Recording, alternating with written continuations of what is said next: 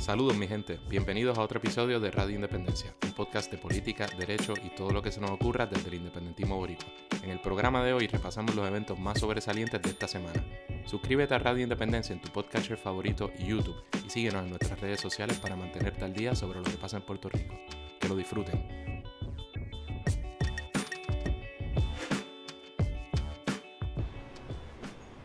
Saludos mi gente, bienvenidos a otro episodio de Radio Independencia, como siempre con ustedes Andrés González Verdecilla y esa que está ahí. Vaya, Adriana Gutiérrez Colón, desde acá, desde la casa todavía en el distanciamiento. Eh, super pompeado pues, por este programa, necesitaba grabar, eh, hemos tenido una semana bastante cargadita, diría yo, la primera semana en que se supone que volvamos a la normalidad. Eh, más o menos, ¿verdad? Como si el virus no estuviera básicamente cogiendo más vuelos.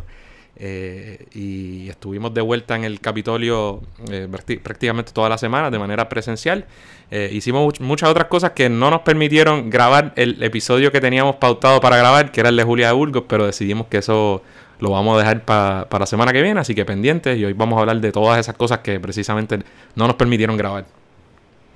Este, sí, la gente, como que hubo una buena reacción del público, de la gente en las redes sociales cuando anunciamos el programa de Julia de Bulbo y estamos, estábamos súper pompeados, digo, estamos todavía, pero hubo problemas técnicos y lo tuvimos que posponer, pero se supone que la semana que viene esté pasando y ese programa. No sabemos todavía si volvemos al estudio de Radio Independencia o no, pero todo apunta que es una probabilidad, ¿verdad, Andrés? Sí, de hecho, tratamos de. Lo arrancamos y lo teníamos seteado, pero la señal del otro lado pues no era la mejor y dijimos, bueno, no Cosas vamos a, que pasan. Sí, no íbamos a hacer que, que, la persona invitada eh, perdiera su tiempo y nosotros tampoco, así que probablemente mañana estemos, la semana próxima estemos en el estudio.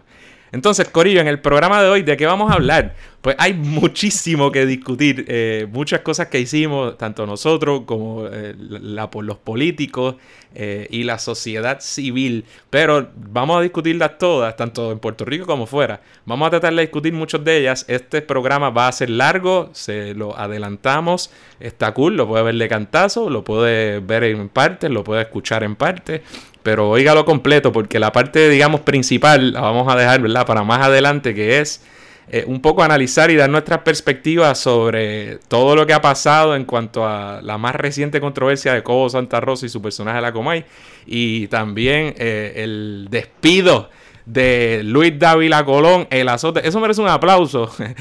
su salida, el hecho de que Puerto Rico no tenga más. Mira, ahí lo puse, no sé si está saliendo. El hecho de que Puerto Rico no tenga que tener ese tipo en la en la radio, eh, pero vamos a analizarlo y el contexto en que se da y le invito a que se quede porque le puede sorprender mucho lo que nos pueda parecer al respecto, me pueda parecer a mí el contexto en que eso sucede, así que le invitamos a que se quede con nosotros. Pero antes, breves anuncios eh, que tenemos que hacer. Agradecerle a nuestros más recientes patrocinadores. Primero, el, un, abrazo este, y un agradecimiento genuino al mejor cuñado mi cuñado favorito, Luis Figueroa. Lambona. es el único. Sí, sí, lo supuse. El cuñado favorito, Luis Figueroa, un saludo que aflojó más torta como patrocinador. Gracias, Luis, se te agradece. Eso se merece otro aplauso también. No sé si se puede o no. Es que no, ahorita no funcionó. Lo voy a poner, pero no los estoy escuchando. Ah, claro, Sony Face, pero lo tengo bajito. Ahora pueden escuchar ese aplauso y el, del, el de la salida de Dávila Colón, aplaudirlo también. A fuego. Ahí están los dos oficiales. Y el tercero es a otro también nuevo patrocinador, Donald Milán.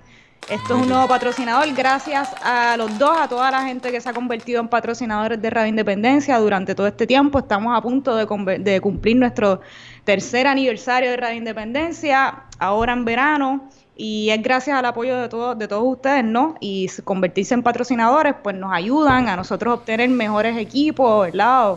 por ejemplo, ahora que estamos grabando a distancia, pues hemos tenido que adquirir otros e-, equipos adicionales para, para que estos programas se sigan viendo y no se, se, sigan dando, ¿verdad? Y no tener que interrumpir este la programación de Radio Independencia durante la cuarentena. Así que invitamos a toda la gente que quiera colaborar con Radio Independencia, con este proyecto, lo pueden hacer, a través de la página de radioindependencia.net, convirtiéndose en patrocinadores, pueden hacer unas donaciones a través de la página o también pueden comprar alguna de nuestra extensa mercancía que tenemos en la tiendita de Radio Independencia, así que los invitamos a que sigan apoyándonos, a que aporten, ¿verdad?, en lo que puedan y, y también una buena aportación y la mejor de todas es que nos escuchen, que nos compartan para que este programa pueda llegar a más gente cada día. Así que muchas gracias a los patrocinadores, este Luis y Donald, eh, que, que, no tiene no tiene culpa de, de, que otra gente tenga ese nombre, ¿verdad?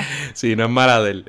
Bueno, ok. Entonces, Adriana, que se acabó el, COVID, se acabó la pendeja ya, regresamos, Ay, it's over. COVID report. Sí. Viene ahora. No, digo, yo no sé, parecería, ¿verdad? Es una cosa bien rara, lo hemos hablado mucho, pero mientras más aumentan las muertes, mientras más aumentan los casos, porque, porque es que no hay un día que, que disminuyan los casos, ¿no? Sino que yo creo que todos los días aumentan más y más. ¿Y cómo es que hay 1.499 confirmados y probables 4.696? ¿Cómo no tú me explicas ¿verdad? eso? No, es, yo presumo que entonces el Departamento de Salud y el gobierno cambiaron la manera en que los estaban contabilizando, porque antes te daban el englobado, ¿verdad? Y ahora no sé si son las serológicas versus la- las moleculares, lo que- Molecular. Este, pero las muertes se han, como quien dice, se podría decir estancado en 147. 147 Tengo entendido que hace al menos dos días que no sube ese número de fallecidos a, a raíz del COVID. Así que al menos eso es positivo. Pero sí, et- de hecho, no sé si este programa todavía va para el playlist de Radio Inda en cuarentena, porque técnicamente el- el- lo están dividiendo en que el lockdown, ¿verdad? Las salidas limitadas eh, durante el día, pues ya eso terminó. Usted puede salir a lo que le dé la gana con las debidas precauciones durante el día. Pero ahora, desde las 10 de la noche hasta las 5, tengo entendido, continúa el toque de queda, así que podríamos problematizarlo, aunque no tenemos tiempo para entrar ahí, pero yo creo que si ya abriste ¿Qué todo... sentido hace? Sí. Sí, no, no, de- no le veo de, de que tenemos la mega necesidad de protegernos estipulado, pero abriste todo, abriste todo el tiempo, pero aún así desde las 10. Oye, ¿y hasta cuándo le vamos a dar esa luz verde al gobierno para restringir la, la, la libertad de esa forma hasta que- mientras le dé la gana? Así que Sí, ese- ¿eh? ¿Y, cómo la, y, cómo, ¿Y de qué manera la, la justifica si de alguna el gobierno, verdad? Porque yo no, no lo entiendo ni la veo. Ninguna. Pero sí, tienes razón, este, nada, pero igual siempre hacemos el anuncio este, desde Radio Independencia de, de que se cuide la gente. ¿Qué le decimos a la gente? Que se Ey, cuide. ey, ya no puede que se cuide. Boicotea Radio. Bueno, pues vamos allá, que tenemos muchísimo de qué hablar. Este, pero relax, gente, búsquese una cervecita o algo, que esto es para algo. Pues bueno, lo primero eh, es que empezamos, empezamos nuestras caminatas políticas. Habrán escuchado que radio, nosotros en Radio Independencia somos también candidatos al Senado por el distrito de San Juan, Guaynabo y Aguabuena, el distrito 1 por el Partido Independentista Puertorriqueño y nosotros habíamos iniciado como parte ¿verdad? del grupo de San Juan unas caminatas eh, por el área metropolitana eh, justo en marzo o a finales de febrero. Llegamos a hacer dos, creo, do- dos o tres. Y luego explotó lo que explotó y tuvimos que interrumpirla. Ahora con muchísimo cuidado, con guantes, caretas, hand sanitizer, eh, máscara, mascarilla. Distanciamiento. Eh, des- ¿verdad? Decidimos retomarla porque necesi- no es un pecado necesitar querer cambiar la política. Aquí decir, mira, po- Todo lo contrario. Así que empezamos sí, en eso. algún momento es importante, ahora digo, desde hace mucho tiempo es importante cambiar ese gobierno, pero cada día se hace más urgente, así que es importante si, ¿verdad? Si se han flexibilizado tanto las medidas de distanciamiento, obviamente siempre teniendo mucho cuidado, ¿verdad? Y mucha precaución. Nosotros vamos casa por casa, pero tratamos de tener distanciamiento con la gente. Es difícil porque a veces la gente quiere saludar a, a una y es difícil, ¿verdad? Uno decirle, "Ey, no, no. Sí, sí. Pero, Hacho, la gente pero- que- hay gente que extendió la mano y yo, ¡mira este loco! Eso. yo tenía guante y yo, bueno, pues está bien, aquí se... ¡Ay! Pero Mary, ¿qué te Pero es pareció complicado, entonces? pero hay que hacerlo, nada, súper pompeada. Este, caminamos por, por Puerto Nuevo y por Country Club. Eh, nos tocó a Andrés y a ti y a mí, nos estrenamos en nuestra primera caminata ahí. eh, digo, no solo, estábamos acompañados con un buen corillo, pero, pero estábamos ahí dando care, hablando con la gente casa en casa. Este, me gustó un montón de la experiencia, de verdad, y creo que la reacción de la gente ha sido bien positiva. Sí. Eh, lo la mayor, yo creo que hay un con, casi un consenso este, de que la gente, hay un reconocimiento entre la gente de que las cosas están mal y de que en gran medida es responsabilidad de los dos partidos que han gobernado este país este, durante tanto tiempo, ¿no? Y que nos han traído a la crisis en la que nos encontramos hoy. Yo creo que hay un consenso y uno lo puede ver cuando vas casa por casa y la gente sabe que, que, hay que, que hay que votar diferente, incluso gente que se reconoce, ¿verdad? O que son estadistas este, o estadolibristas, incluso saben que ya no, ¿verdad? Dicen, ya yo antes era PNP, pero yo no voy a votar más por los PNP o populares y no voy a votar más. Hace falta gente joven, la gente bien entusiasmada con la juventud también, yo creo que eso está cool. Lo vi. poco, ¿verdad que vi poco odio? Que siempre es positivo. Poco, poco odio, nada. Poco, no hubo nada, yo no lo vi, al revés. Digo, todo, este, vamos a darle break, a lo mejor las cosas cambian y darle una que otra persona, pues es, es natural, pero... pero en la, ¿verdad? En estas últimas caminatas que hemos tenido no hemos recibido nada de odio. Lo peorcito, pues un silencio awkward, quizás, pero, pero más allá de eso, nada. Cuando de repente ves una bandera americana o algo y dices, bueno, recuerda el botito mixto, que es importante. La... Esas cosas pasan. Este, pero nada, mucho, igual también cuando hablamos de, de, nuestros candidatos, los candidatos del Partido Independentista a la legislatura, los candidatos por acumulación, Denis Márquez y María de Lourdes Santiago, igual que a Juan Dalmao a la candidatura a la gobernación, hay buena reacción también de, eh, de la gente. Mucha gente me dijo. De que haces un trabajo bien, de que son importantes en la legislatura, incluso estadistas que decían, yo voy a votar por Juan Dalmao, este, así que súper entusiasmada, ¿verdad? Y pompeada con lo que hemos visto en las reacciones de la gente. Para que tú veas cómo, cómo son las cosas. Una, ¿verdad? una muchacha, a María le decían mucho, yo la admiro mucho a María Arule, y en una, una muchacha que era estadista, es estadista, le dijo, yo soy estadista, mi mamá es pipioli, y después salió la mamá, estuvo con nosotros.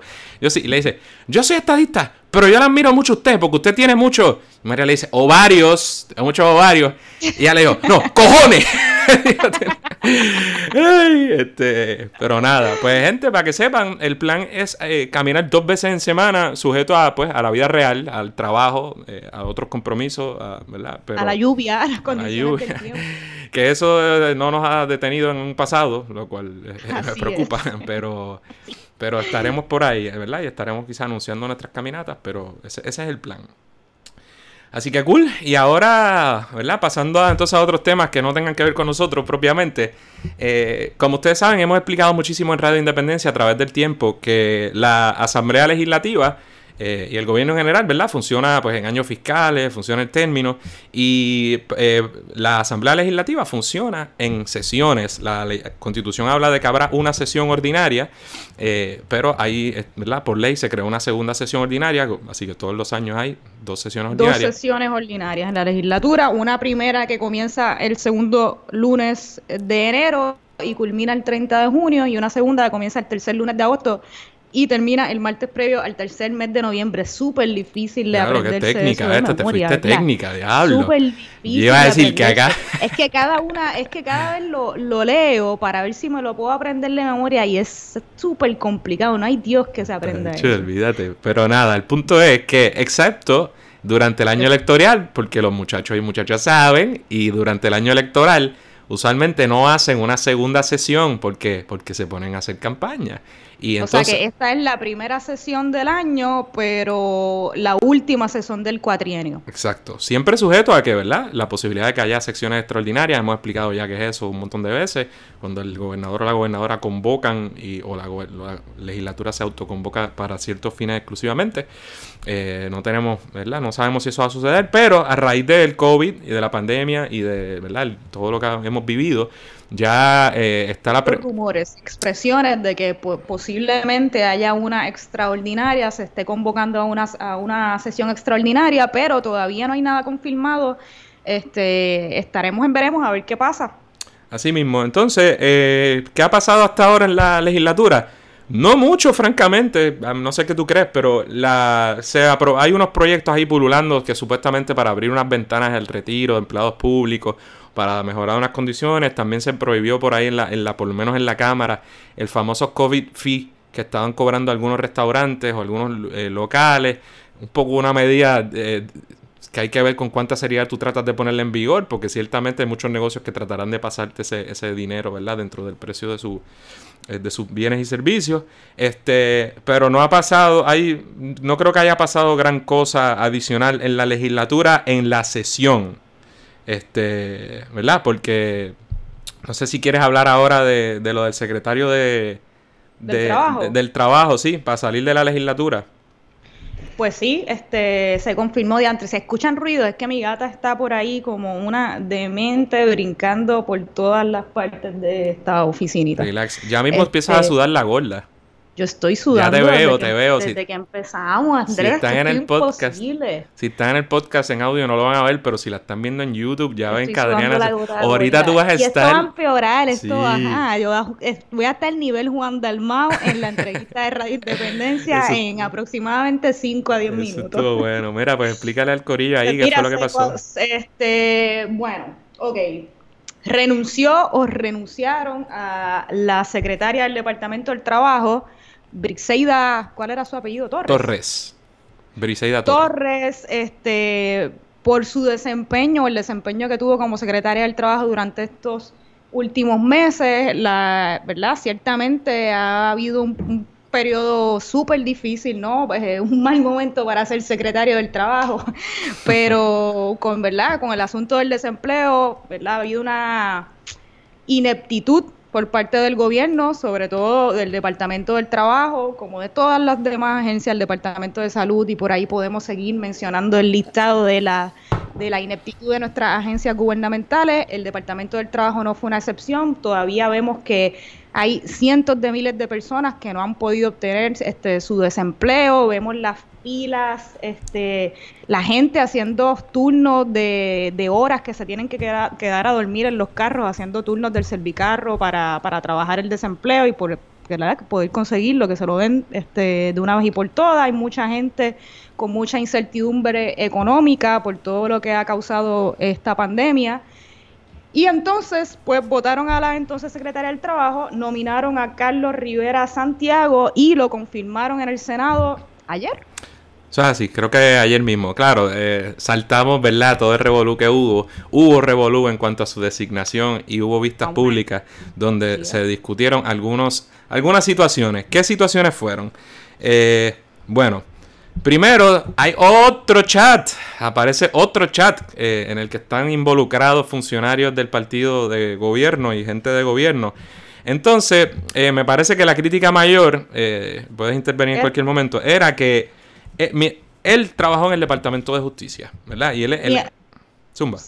Ajá, él, él trabajó en el Departamento de Justicia eh, para el año este, 2017, eh, cuando Wanda Vázquez era secretaria de Justicia. Entonces me parece que él era secretario auxiliar de menores y de familia cuando ocurrió el caso contra la menor Almayariel Cruz Cruz, este, hace ya un par de años, en un caso de esta menor de edad de 11 años que tuvo una pelea en una escuela de Carolina, este, ¿verdad? Era un problema con, otras compañeras de clase que alegadamente este, la bulleaban, eh, incluso con comentarios, lo que se dice, racistas contra ella, era una, es una niña negra, este, en aquel entonces de, de 11 años, ¿no? 11 años. Entonces, ¿Qué fue lo que pasó? Pues, él, ajá. No, Zumba, el, el, ok, entonces, gente, para que tengan una idea, yo trabajé en justicia, así que, ¿verdad? Un poco conozco un ching en organigrama, pero los procuradores de menores, ¿verdad? En cierta medida son fiscales, aunque se supone que, ¿verdad? Procuren por el bienestar de los menores, pero eh, eh, se, optó por, a raíz de esta, una, esta pelea de niñas que hubo en, en, en su escuela, una escuela pública, eh, el, gobierno de Puerto Rico optó por comenzar un procedimiento criminal, aunque de menores, cuando está menor. Y tú lo conoces mucho más, así que me corriges cualquier cosa. el punto es que se filtra este. Él era eh, el jefe de los procuradores de menores. Y mientras estaba sucediendo el caso, cosa que acaparó prensa, seguramente nosotros hasta lo criticamos, porque el fucking sentido común te dice que tú no activas el procedimiento criminal de justicia criminal. una menor de 11 años por una pelea en una escuela. Pero seguro, por el amor de Dios, este, ¿verdad? Sujetando a esa persona a una, a una niña por más eh, duro lo, que sea que haya hecho una niña, un procedimiento que le puede marcar su vida. El este Departamento de Justicia le presentó cargos, me parece que amenaza, agresión, alteración de la paz, entre otros, me parece. Pues entonces se filtra este chat donde, el, ¿verdad? Como que ese grupo de trabajo, el grupo de procuradores en el que está incluido el, el, ¿verdad? el hoy designado o el hoy secretario y, y en que él era el jefe, pues obviamente celebrando el caso cuando se fue al apelativo, que eso es, ¿verdad? Los abogados celebran que la cojan casos todo el tiempo, eso no es lo que está mal. Eh, pero eh, incluso celebrando una noticia de que la niña no iba a poder empezar su, eh, su, escuela el próximo semestre, asquerosísimo. Entonces, jodiendo con Leo Aldrich, quien testificó, depuso en las vistas públicas porque era el abogado, de, defensa en esa etapa de la, de la niña, eh, y diciendo 20 estupideces, pero ¿verdad? Y ahí el, punto es, ¿verdad? Mostrando una clara insensibilidad, que eso fue lo que se, lo que se trajo, por ejemplo, Leo Aldrich en el testimonio, lo que decía era, mira, yo no voy a hablar de la calidad personal de él ni de su trabajo, yo puedo decir que mostraron insensibilidad en cuanto al manejo de ese caso en el que está representado y que él hizo gestiones incluso para que, más allá de los, los procuradores que estaban llevando el caso, sino los jefes, él tomara la decisión. Porque, y por eso digo que yo trabajo en justicia, obviamente, gente, si usted es el jefe, esas personas que están trabajando ese caso lo están haciendo a nombre suyo y usted tiene total facultad y discreción. Y de ordinario los fiscales, los procuradores generales, el Departamento de Justicia tiene legalmente total discreción indiscutible para llevar casos, tanto eso como eh, cualquier caso penal. Aunque yo puedo matar a Adrián ahora mismo, pegarle cuatro tiros y si, si la fiscalía opta por no radicarme, presentarme cargos criminales, no se le puede obligar. Este, eso es así. Y, y, de eso mismo, si decide desestimar un caso por el fucking sentido común, está en todo su derecho legalmente en las autoridades. Y eso no ocurrió, sino que se estaban mofando de la miseria de esta persona que era una niña. Eh, ¿verdad? Y eso fue lo que se trajo a colación. Eh, ellos que ellos, me parece, ¿verdad? Que la defensa también quería que para evitar el proceso del tribunal adversativo, que fuera, que se viera por mediación, que se iniciara un proceso de mediación este, para resolver ese problema, ¿verdad? De esas menores. Y él dice, bueno, pero es que esto es algo voluntario, ¿verdad? Si las partes perjudicadas, pues no lo quiere, pues, pues ya eso no está en nuestras manos. Pero el punto más allá de eso es que, que uno ve en el chat lo que tú dices, ¿no? Que es eh, que Alma no va a poder empezar, Alma Yariel no va a poder empezar el curso escolar por el procedimiento que hay en su contra. Y entonces ellos textean entre los procuradores y él mismo participa en el chat este, celebrando, qué bueno, yes. Y entonces tú te preguntas eso, ¿dónde está el sentido común y la sensibilidad también de estas personas contra una menor de 11 años que para colmo este, digo, nosotros tampoco somos abogados de, defensa de, esta menor, pero, pero parece que se estaba defendiendo que había unos problemas de bullying por cuestión racial y, ¿verdad? Porque por negra, de racismo. Así que a lo loco. A lo loco, entonces... Eso se trajo en las vistas públicas. Y la mamá estuvo presente allí, no creo que testificó de puso, no estoy seguro. La niña estuvo por allí presente, este, y mucha otra gente habló, ¿verdad? Y se, se, la, se acusó de racista al, al, designado, y también de ese mal manejo, ¿verdad? ¿Sabes lo que dijo él para defenderse? ¿Qué? Adivina. No me digas que dijo que él era negro, que él tenía amigos negros. Correcto. Yo soy negro.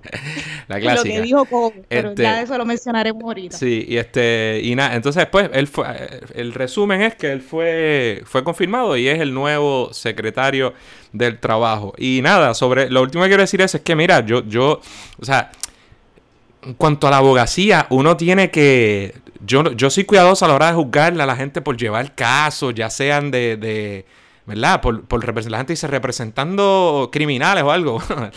todo el mundo, incluyendo las personas pobres particularmente, necesitan representación legal. No se trata de eso, ni siquiera. Eh, pero como funcionarios públicos, yo trabajo en justicia, yo tuve casos donde yo eh, le decía a mis supervisores, mire, por favor, no apelen esto, no hagan esto otro. En ocasiones a lo mejor tú tenías que firmar porque la linda es tener uno la facultad de llevar el caso que le dé la gana.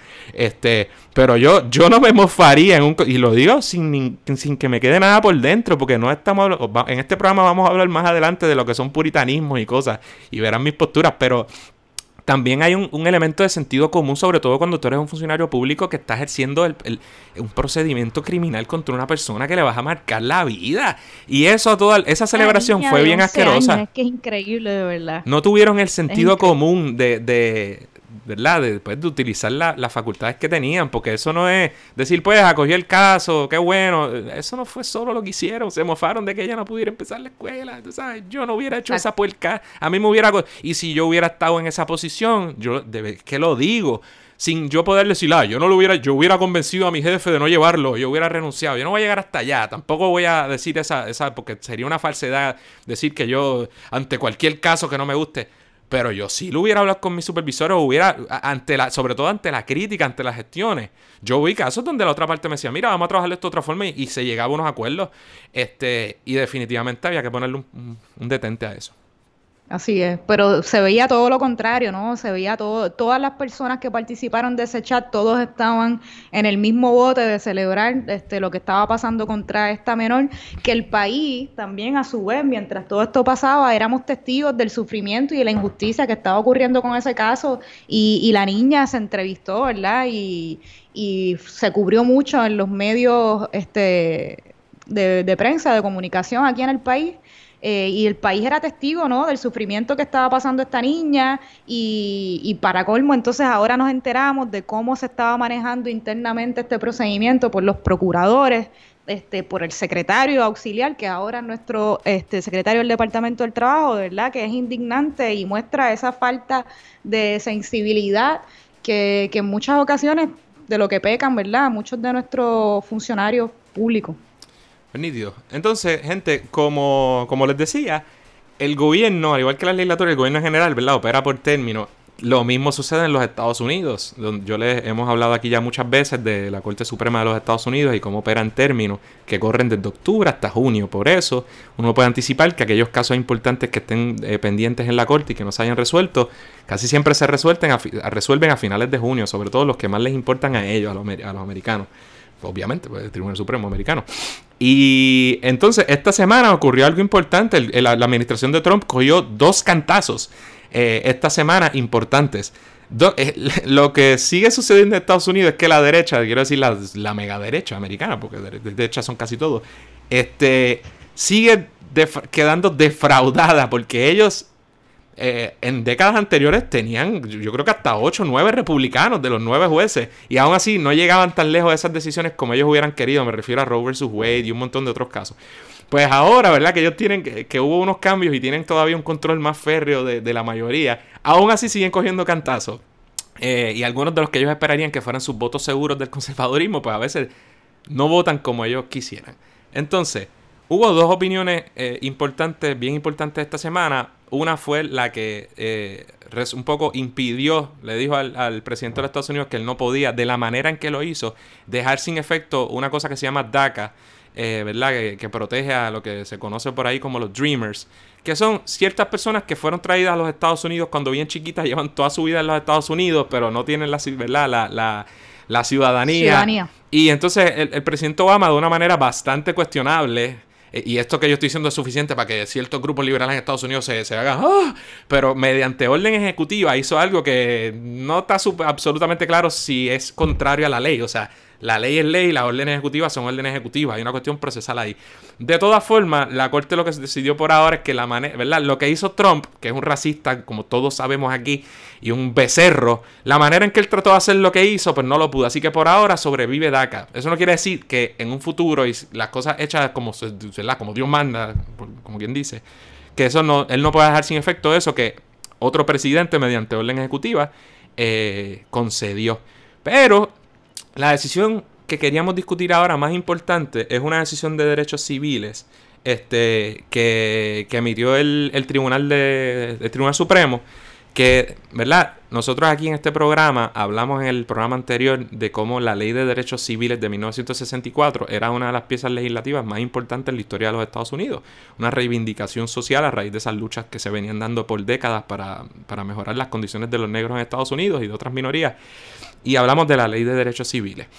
Esa ley, eh, entre otras cosas, habíamos dicho que prohibía el discrimen por distintas razones, una de ellas por razón de sexo y por razón de raza, por razón de, ¿verdad?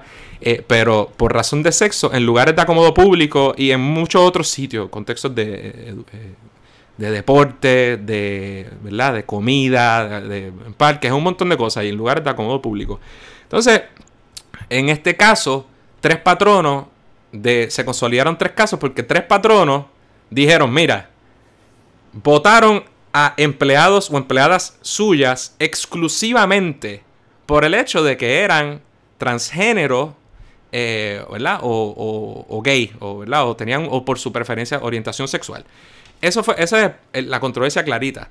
Y lo que decían unos era que esa ley, al decir que protege la que está prohibida el discrimen por razón de sexo, si eso cobija los transexuales o la orientación sexual. Exactamente. Entonces, el, la, lo que decían unos era, mira, No, porque la ley no dice que se prohíbe el discrimen por orientación sexual, ni el discrimen eh, por género. La otra, el otro lado decía, pero es que eh, eh, ambos están incluidos en el discrimen por sexo. Entonces, es súper interesante y no los voy a aburrir con el mega, ¿verdad? La cuestión legal, pero es bien interesante porque en efecto el tribunal concluye lo que yo creo que está muy bien. Dice, mira, en el 64, básicamente lo que dice, el Congreso escribió que se discrime, se prohíbe el discrimen por razón de sexo. Por tanto, dice el tribunal, usted no puede discriminar por razón de orientación sexual o por razón de género sin discriminar también, además, por razón de sexo. Dice, no es que sean lo mismo, nadie dice que es la misma cosa, incluso nadie dice que, en la, que la legislatura en el 64 tuvo la, la, intención, de, de, prohibir, ¿verdad? E, ese tipo de discrimen. Lo que estamos diciendo es que el lenguaje que utilizaron al prohibir el discrimen por razón de sexo, y él dice, y da muchos ejemplos de cómo, ¿verdad? La ley se ha interpretado en millón de ocasiones para, por ejemplo, para proteger a hombres de discrimen eh, eh, sexual, de un montón de cosas que aunque no eran el, qué sé yo, la intención primaria de la ley, sino proteger a la mujer, ¿verdad? Y, o proteger a los negros y demás, que aún así por el lenguaje de la ley se ha cobijado a otros grupos. Y aquí está diciendo lo mismo. No hay forma, dice el tribunal, la mayoría, de discriminar por orientación sexual o género sin, ¿verdad? Sin basarse en, en el sexo de la persona afectada. La opinión es bien importante, primero porque eh, había muchos, varios estados en los Estados Unidos que no incluían expresamente esas protecciones en su legislación y que eh, con esta opinión va a estar claro que a nivel federal está, están protegidos, ¿verdad? Por, e, por, ese discrimen. Pero es más importante aún porque sin entrar en una cosa súper técnica, eh, la metodología adjudicativa que utilizó la mayoría, ¿verdad? basado en el textualismo, es una oda a esa metodología del textualismo y de la importancia del texto.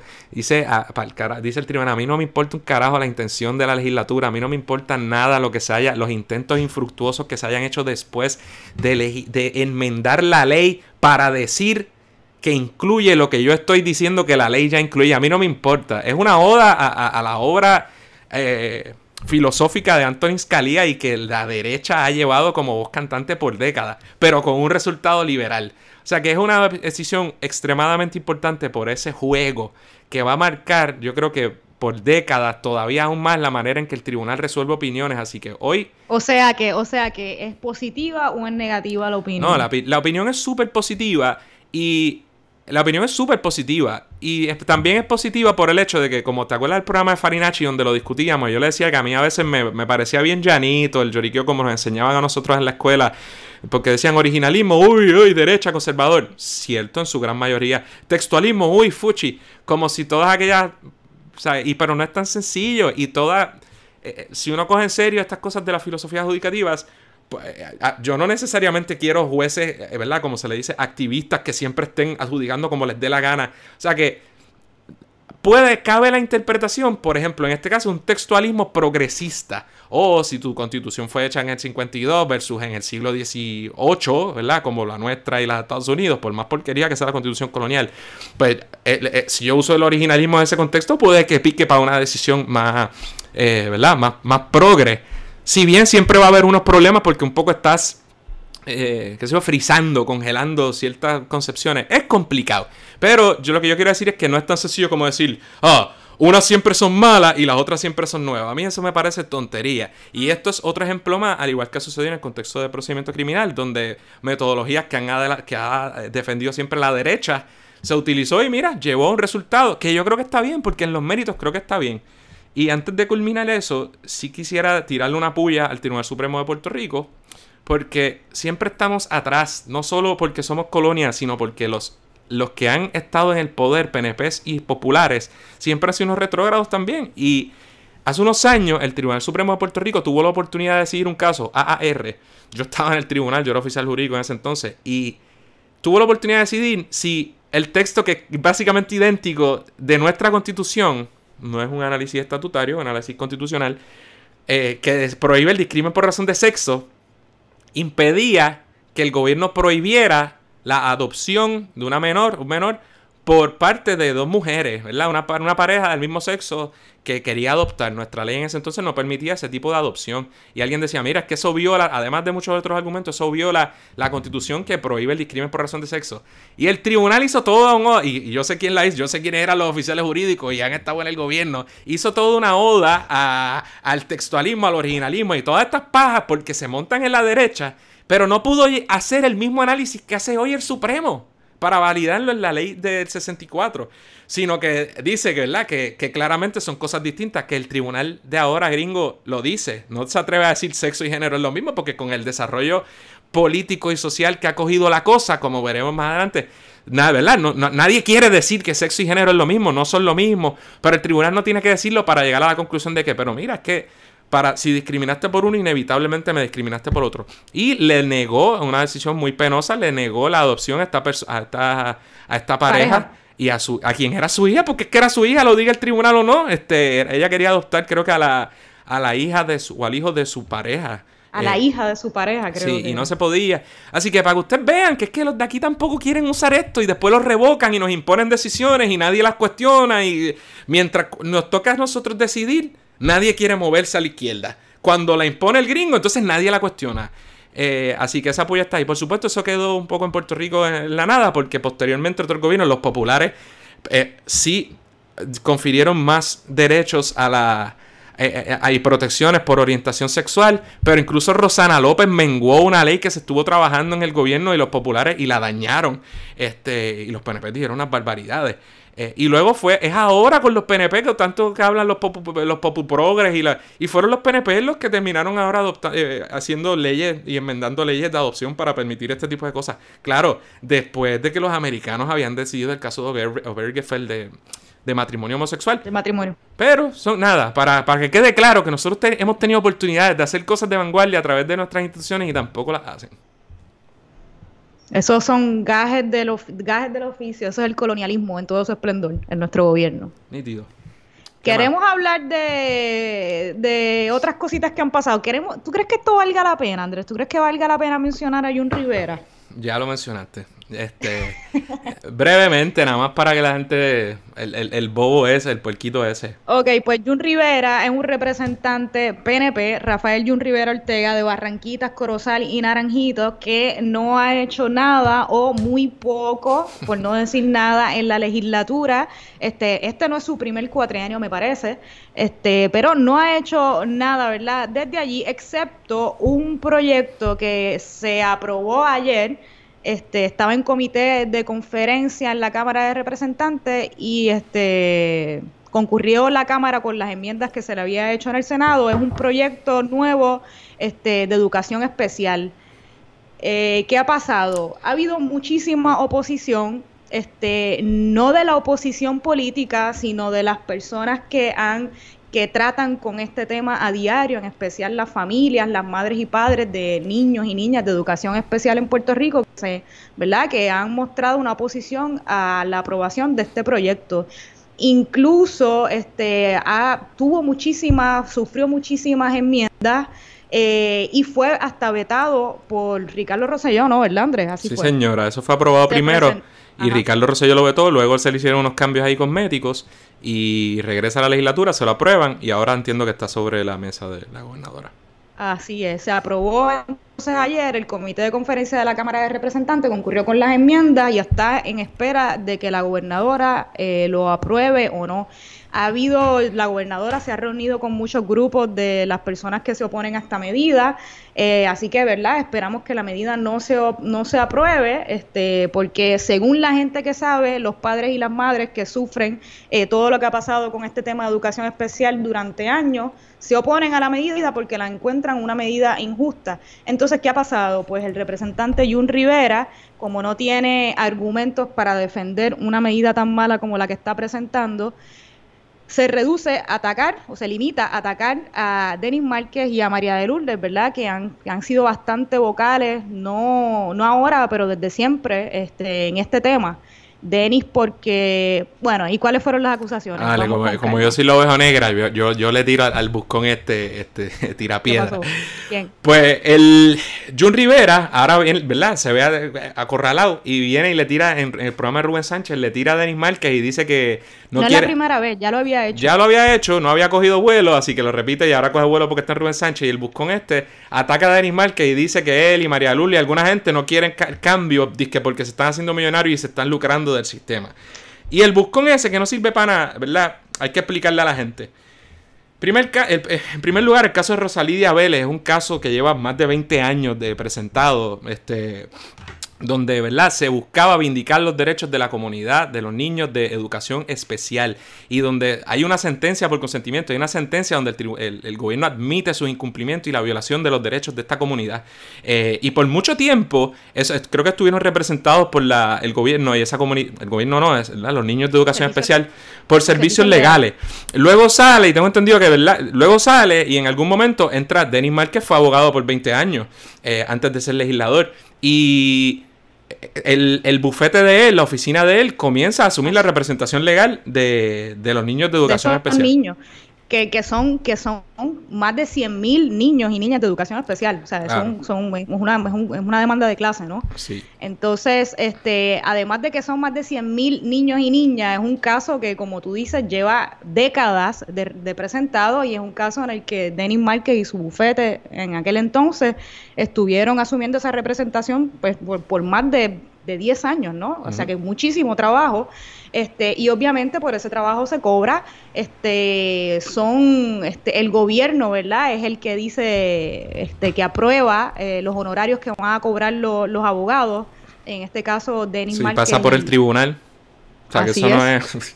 Ajá, así es, eh, ¿verdad? Y, y, y obviamente no solo ¿verdad? trabaja, pero también cobran los, abogados del gobierno que por todos estos años. Y pregunte cuánto cobraron esos bufetes del gobierno.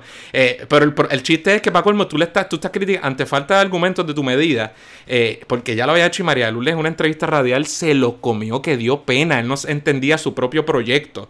Y, él lo invitó a una reunión y María Lourdes fue a la reunión. El tipo, el tipo es una batata. Eh, pero, ¿verdad? Además de eso.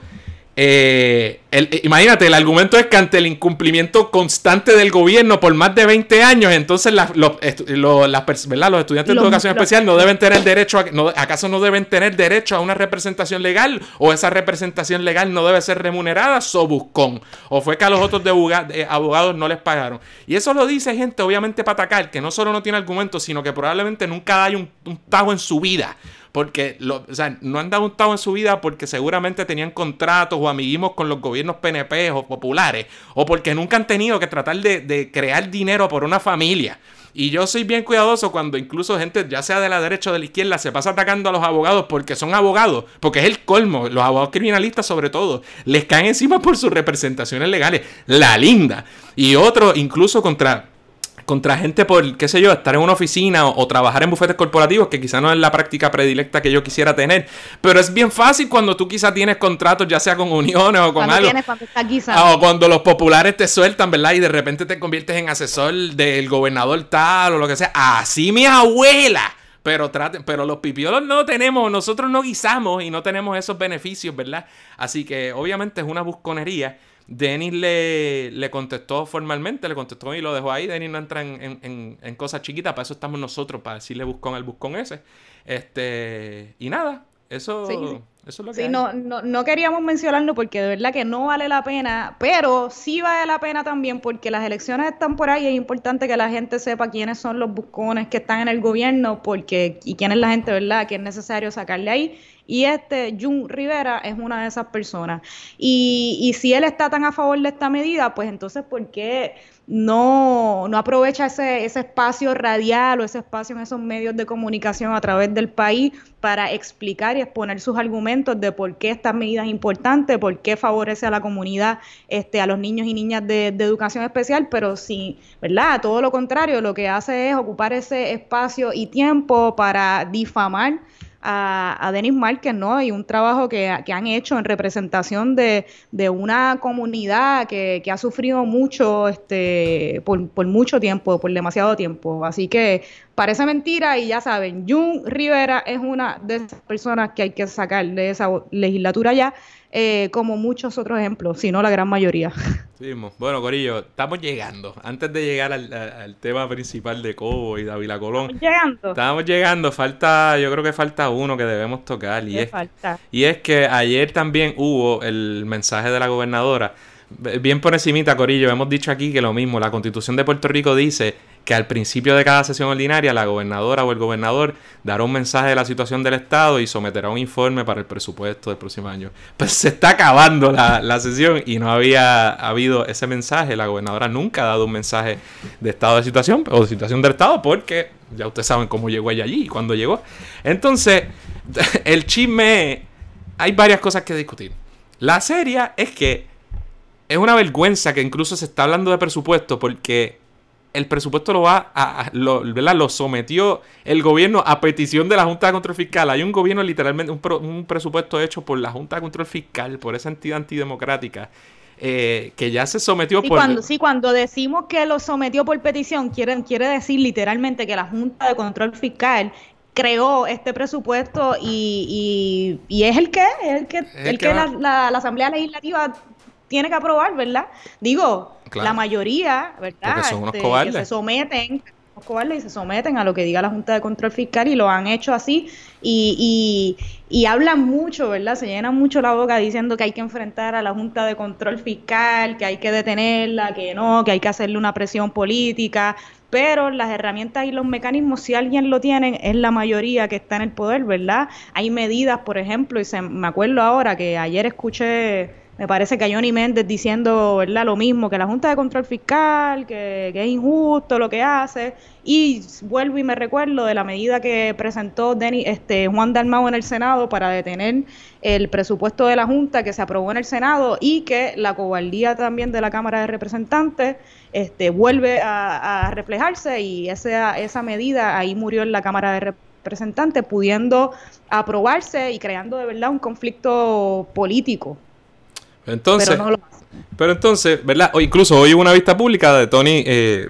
Tony Soto, presidente de la Comisión de Hacienda de la Cámara de Representantes, donde se iba a discutir el presupuesto de la, Junta de Control Fiscal, lo cual es totalmente ¿verdad? indignante. Pero, aún así, ¿verdad? Por el show político, esta, eh, la gobernadora también presentó su propio eh, presupuesto, ¿verdad? Con un poquito más como para aparentar que está haciéndole alguna mella, qué sé yo, alguna lucha, lo que sea, a la Junta de Control Fiscal. y entonces la constitución dice que ese mensaje de situación del Estado, de estado de yo siempre los invierto, estado de situación, situación del Estado, ¿qué importa? Que se tiene que hacer porque es a la legislatura. Eh, ¿Qué pasa? Parece ser que Jory Méndez y la legislatura le dijo, ah, es que por el COVID, no, a pesar de que ellos sesionan todos los días, eh, no podemos tenerla aquí, ¿verdad? Y entonces la gobernadora no, se, no lo hizo en la legislatura. Eh, le dieron disque, ¿verdad? Por cuestiones de, de, seguridad, por no iban a poder meter a todo el mundo, a piñado, qué sé yo qué. El chisme es que como este está con Pierluisi y todos ellos están con Pierluisi, no le quisieron abrir la Cámara de Representantes, lo cual es una barbaridad.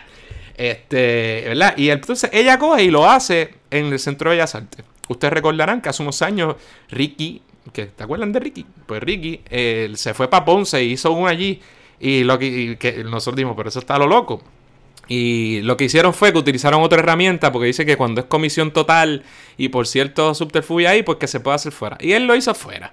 El punto es que ahora, eh, cuando las minorías brincaron y dijeron, mira, pues que tú no puedes hacerlo fuera de la legislatura, ellos llegaron a decir, bueno, no, pues esto es un mensaje al pueblo. Ese joda, lo hago donde me dé la gana, olvídate. Y yo no sé, eso como que no quedó en nada porque para todos los efectos, ella dio, el, según ella, un mensaje del, ¿verdad? del estado de situación, eh, o de situación del estado, y de presupuesto. y no sé si tuviste oportunidad de verlo, pero yo lo vi completo hoy y fue senda basura. Francamente, no quiero ni perder mi tiempo hablando mucho. La primera no, mitad. De verdad que yo no lo vi.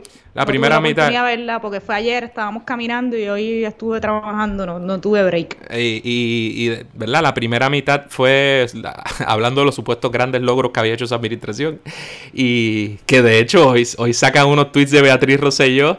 Eh, medio mordía y se está preguntando, ¿verdad? Se está insinuando que esos tweets de Beatriz Rosselló le estaban tirando a la gobernadora por haberse arrogado, apropiado ciertas grandes obras que eran de Ricky y que la gobernadora dijo que eran de ella, así que hay guerra entre ellos otra vez. Y Beatriz, y Beatriz todavía se atreve a echárselas por Twitter de los grandes logros de Ricardo Rosselló. Ah, Increíble.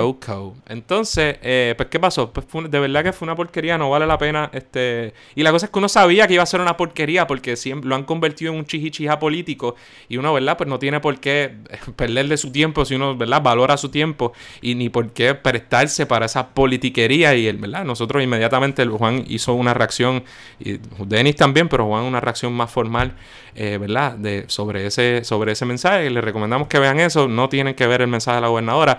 Y la segunda mitad fue un montón de promesas ahí que no lo ha hecho ahora, no lo hicieron nunca, incluida que le va a meter mano a las aseguradoras cuando han engavetado todos los proyectos que presentamos nosotros para un plan de salud nacional que erradicaría las figuras de la de las aseguradoras y esa, eh, ¿verdad? todo el lucro que, involucra.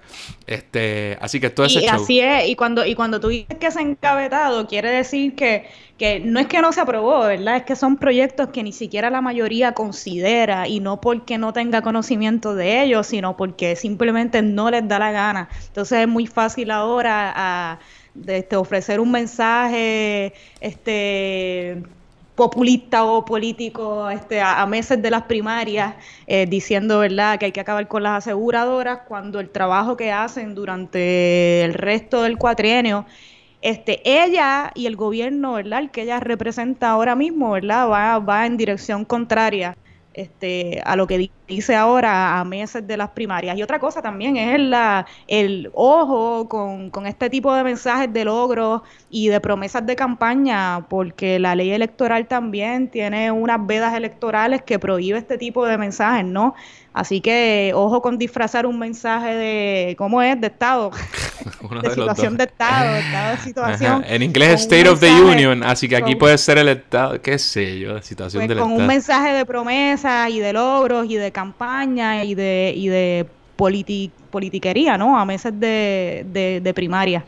Así que ojo con esto. Bueno, damas y caballeros, ya llevamos 51 minutos. Es hora primero de prender el abanico, me, me, cansé, voy a prender un abanico porque me estoy asando.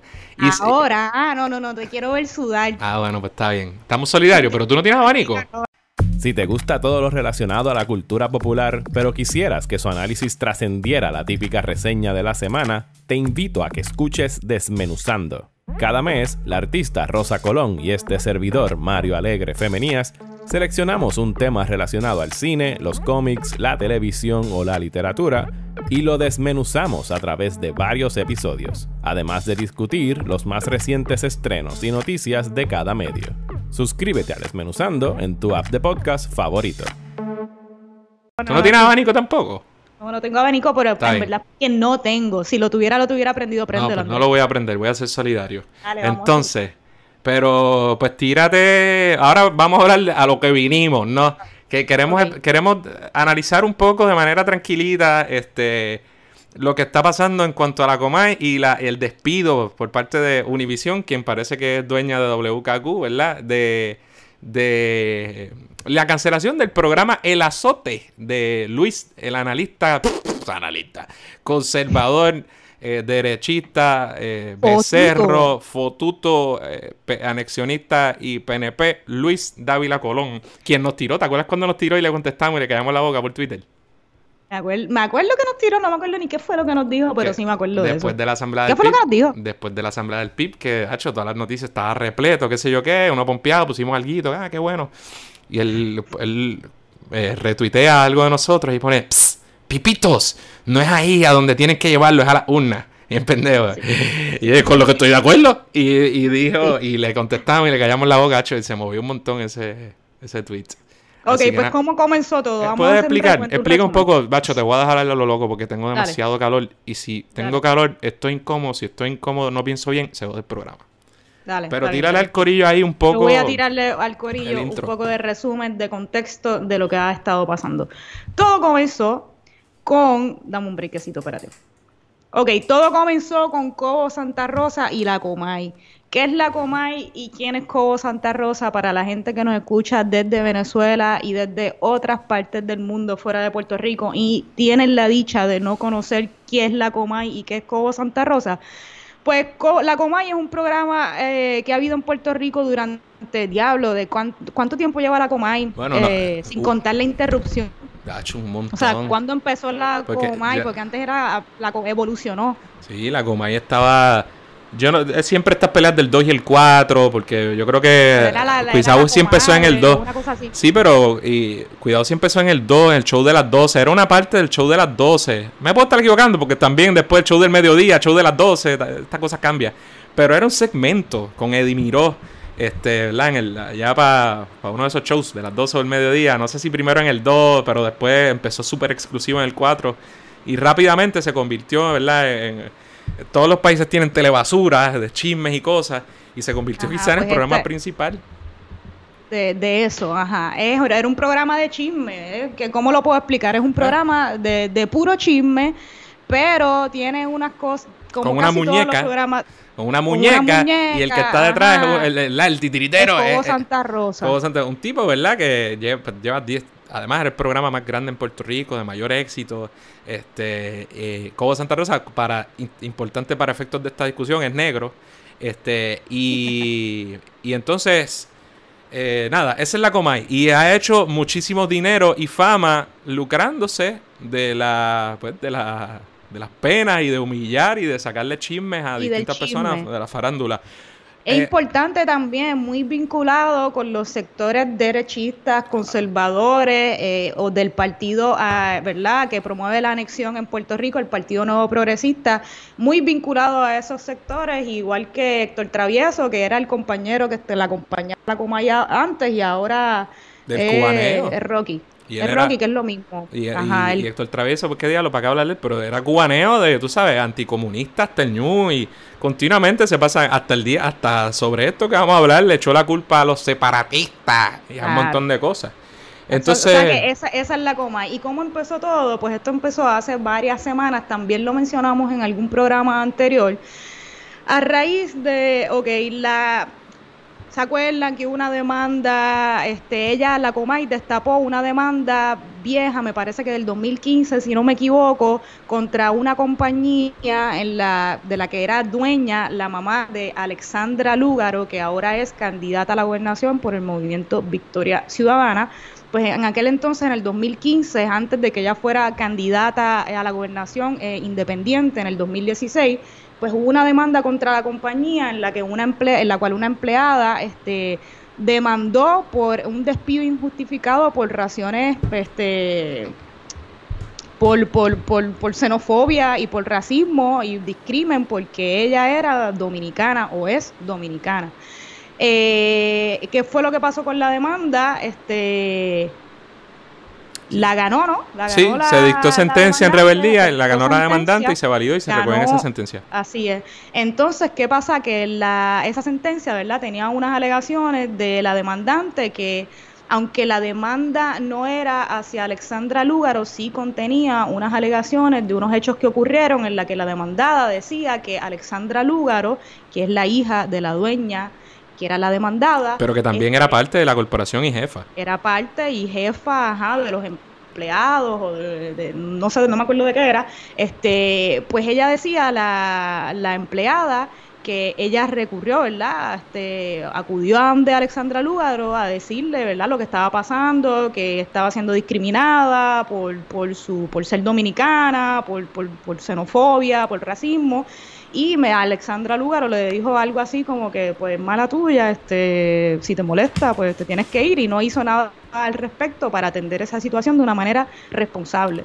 Entonces, ¿qué pasó? Pues Cobo y en el programa de la Comay pues destapó esa sentencia que la verdad es que yo no tenía conocimiento, yo creo que la mayor parte del país no lo tenía de lo que había pasado y entonces pues eh, se volcó también en toda una campaña de, politiquería también y de odio de Cobor Santa Rosa contra Alexandra Lúgaro y el MVC, aunque ciertamente eh, preocupaban, ¿verdad? Esas alegaciones que contenía esa sentencia, este, preocupado porque si le creemos, ¿verdad? A, esa persona que fue víctima en aquel entonces de discrimen, a la parte este, que estaba demandando, pues si la creemos como cierta, pues Alexandra Lúgaro ciertamente pues fue, no fue diligente, ¿no? Y quizás formó parte de ese patrón de discrimen, ¿verdad? al no hacerlo, no, no tomar acción para que resolver ese problema de discrimen que estaba ocurriendo en su lugar de trabajo, donde ella era jefa.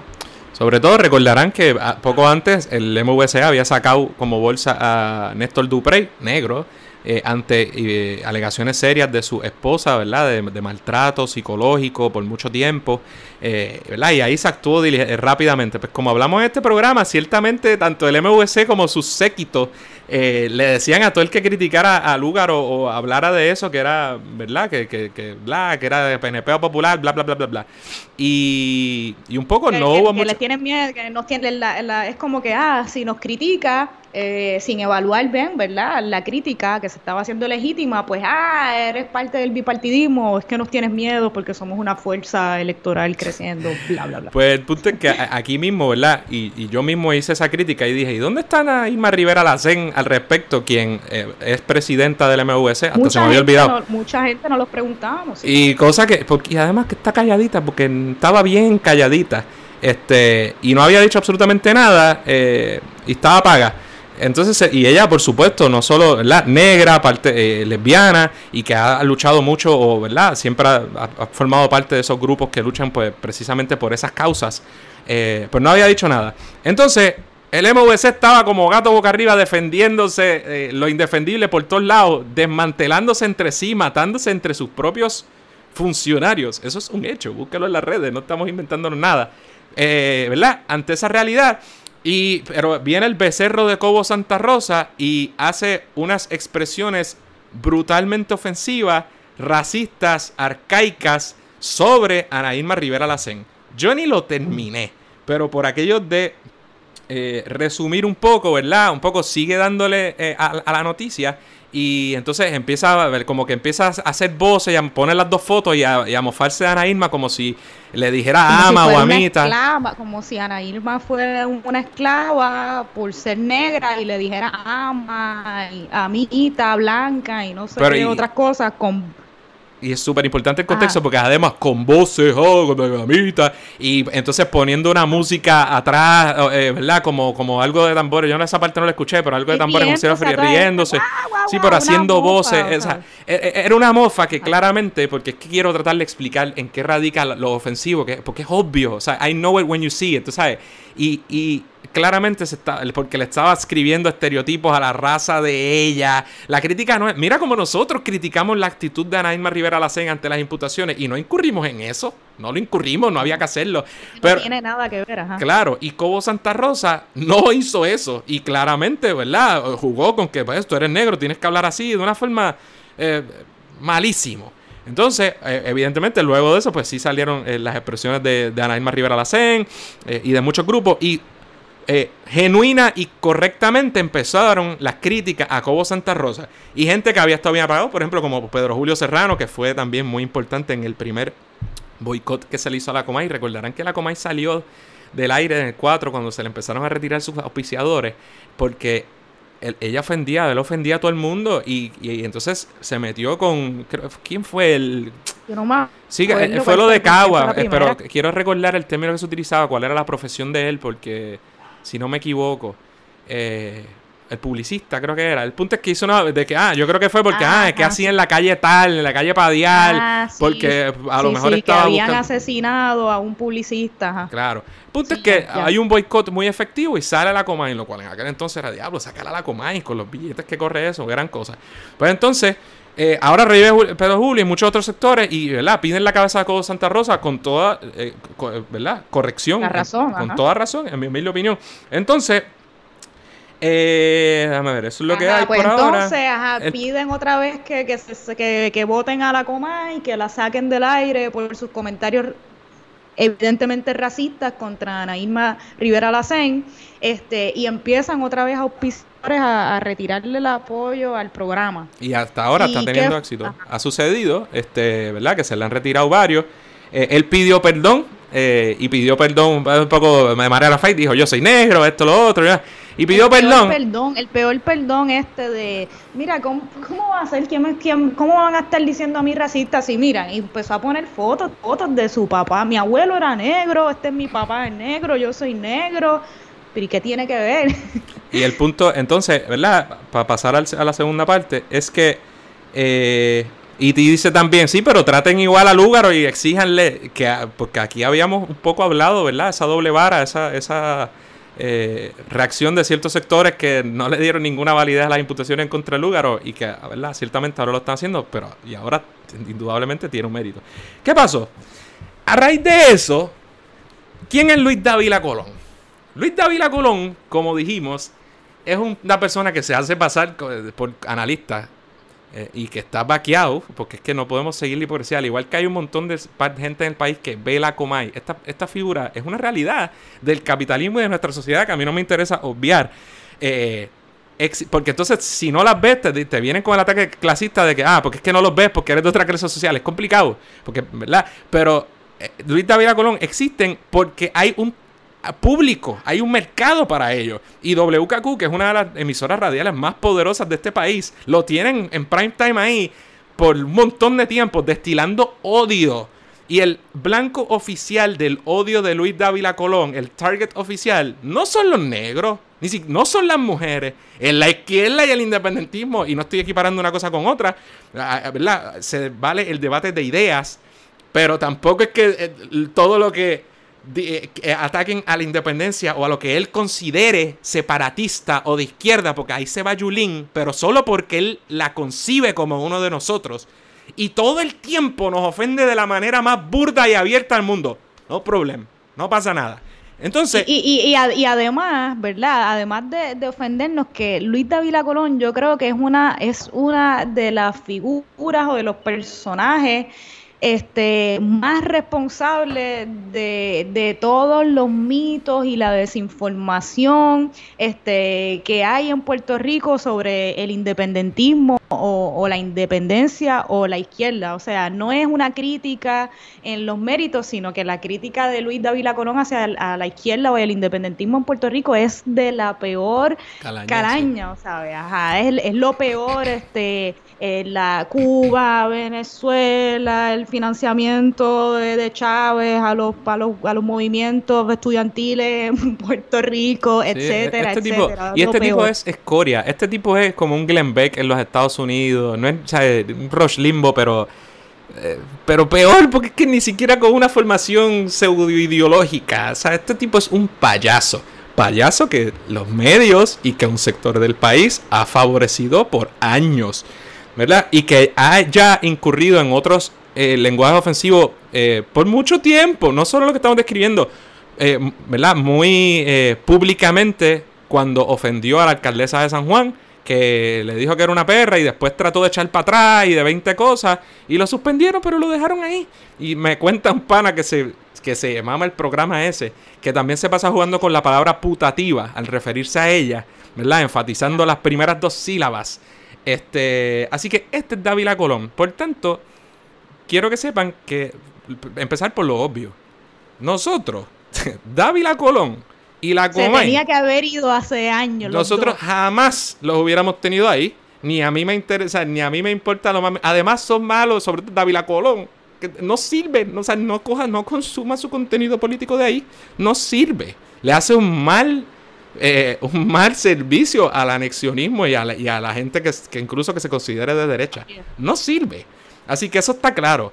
Queremos hablar ahora bien de, los argumentos que se están utilizando, las razones por las que lo votaron, qué fue lo que pasó para, ¿verdad? Para un poco explicar nuestra postura y un poco problematizar. ¿Qué fue lo que pasó? Que en el programa del azote, este, Luis Davela Colón salió en defensa de eh, de la Comay, ¿verdad? Por todo lo que acabamos de explicar.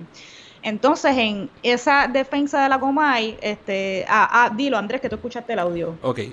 Eh, yo, lo escuché, pero lo que pasa es que yo escuché el... Esto también es parte del problema. Yo escuché un, segmento súper corto que, ajá, que es el clip donde él hace, él dice lo que dicen, ajá. Pero no puedes decirlo, no puedes decirlo. Pues mira lo que pasó. Este, él ayer sale una noticia, porque yo, lo quiero decir como yo lo vi. Salud. De repente, eh, nuestro amigo, amigo del podcast, Julio Ricardo Varela, creador de Latino Rebels, yo estuve Saludo a Julio Ricardo. Eh, entonces, yo estuve en Latino Rebels, él estuvo en Radio Independencia, seguimos, ¿verdad? Nos seguimos mutuamente, tremendo tipo. Entonces, él y hacen un jazz y Latino Rebels hace también tremendo trabajo. Entonces, nosotros, eh, sale la noticia de que Univision, ¿verdad? De repente uno dice, Univision, Univision, dueña de WKQ vota a Dávila Colón por comentarios racistas. Yo digo, anda, ¿qué pasó aquí? Entonces me entero, y, ¿verdad? Me entero de la, por la noticia de que Dávila Colón empezó a defender a Cobo Santa Rosa. Y un poco empieza. Eh, eh, entonces en la noticia aparece el audio. Y yo escucho el audio. Y leo la noticia. Y lo que dice la noticia es que Univision lo, ¿verdad? La, la, la, gerencia dice, no, estamos evaluando porque nos ha llegado información de que utilizó un racial slur eh, un comentario racista y lo vamos a evaluar eh, y votado, no hay espacio para, ¿verdad? para ese tipo de lenguaje, para afuera Luis Dávila Colón. Y yo escucho el audio. Y él está defendiendo a, a Cobo Santa oh. Rosa y él dice, pero mira, si él es negro, esto es cosas de los separatistas, de los izquierdistas, que ahora quieren, Y dice, porque es que nosotros nos vamos enredados en todo y a nadie le importa. Entonces, él dice, eh, pero mira, además, él es negro, ¿cómo él va a ser este, de racista. Si, si en los Estados Unidos, en todos lados, y entonces saben, en todas las películas, ustedes saben que los negros se refieren a sí mismos y se dicen What's up boy y se dicen What's up y no puedes decir la palabra porque ni siquiera la palabra no se puede mencionar y dice eso y ni siquiera dice la palabra ER que no es poca cosa porque no es lo por las cosas que vamos a discutir y los contextos no es lo mismo decir la palabra tal cual la de diccionario que decir la acepción que él dijo, ¿verdad? Entonces, y sigue por ahí. Ese es el audio. Parece que eh, Julio Ricardo eh, Varela, o, ¿verdad? Latino Reverso, no sé quién, presentan, cuidado si fue Pedro Julio, no lo sé, presentan, me imagino, que una querella, una queja ante Univision o lo que sea. Eh, mira, utilizaron esta palabra, ¿qué vas a hacer? Y cogieron y lo votaron. Esa fue la noticia ayer. Pues yo escuché el audio. Y entonces ha habido mucha reacción en las redes, incluso más de la que aparentemente yo hubiera esperado. Este, Déjame ver dónde vamos. De la que yo hubiera esperado. Y creo que es necesario, por el bien de, la, de todo el mundo y del, del la y de la izquierda, tirar, eh, analizar qué fue lo que pasó y qué es lo que está planteando la gente. ¿Por qué se le votó? Si uno cree que está bien o cree que está mal. Porque de verdad que, es que estoy leyendo cosas que, con las que definitivamente no estoy de acuerdo y que son extremadamente problemáticas desde mi punto de vista y quería hablarle de ellas. Entonces, ¿por qué tú crees? ¿Por qué fue que lo votaron? Según la noticia y según ¿Por qué dijo la palabra con N? The N-word. O sea, no lo votaron según lo que tenemos en la gerencia, ni la que era, ni nada. Estipulado que la razón por la que lo votaron no fue por defender las acciones racistas de Cobo Santa Rosa. Correcto. ¿Verdad? Sino por, el, por el uso de la palabra. Entonces, hay que escuchar qué fue lo que dijo. ¿Verdad? Y entonces yo escuché lo que dijo. Y para mí, lo, como él lo está usando y en el contexto en que él lo está usando, él no, o sea, la intención de él claramente no fue racista. Y ahí voy, antes de que digan, ¡Ah! ¿Qué pasa? Para mí, no hay palabras, no hay tal cosa como palabras malas en sí mismas, desprovistas de contexto y de intención, sobre todo del emisor de esas palabras. La idea, como he visto incluso el compañero ahora Latino Rebels, que de nuevo es pana, pero que después puso otro, otro post en Instagram que decía que es que, ah, que esa palabra nunca y bajo, ningún, concepto. ningún concepto ni en ningún contexto se puede usar esa palabra. ¿Verdad? Y eso para mí claramente es errado. ¿Cómo, es cómo, ¿verdad? ¿Cómo vamos a plantear que, que hay palabras que por el mero hecho de decirlas sin siquiera eh, eh, contextualizar cómo se están diciendo ni si, se están trayendo para educar sobre posiblemente el contexto racista, eh, por ejemplo, en los Estados Unidos, o de la forma que sea, que ciertamente hay ciertas palabras que ciertas personas nunca pueden decir bajo ningún contexto porque son automáticamente y de por sí ofensivas. Mira, yo creo que eso es un error. Yo creo que eso es incluso una, una cuestión muy conservadora, muy, muy miope de ver las cosas. Porque siempre la intención de quien está detrás tiene que verse, porque las palabras tienen un significado y un significante. Y siempre dependen del lugar donde se digan, el lugar de donde vengan, la carga con que se digan. Y eso es ¿verdad? Es obvio en muchísimos contextos. No es lo mismo que yo le diga, ah, mira este cabrón, a que yo mire a un enemigo en la cara y le diga, tú eres un cabrón. Eso es obvio. No es lo mismo que... O que diga, o que diga, ajá, que le digas cabrón a un pana. Por supuesto. Y eso todos lo entendemos. ¿Qué pasa?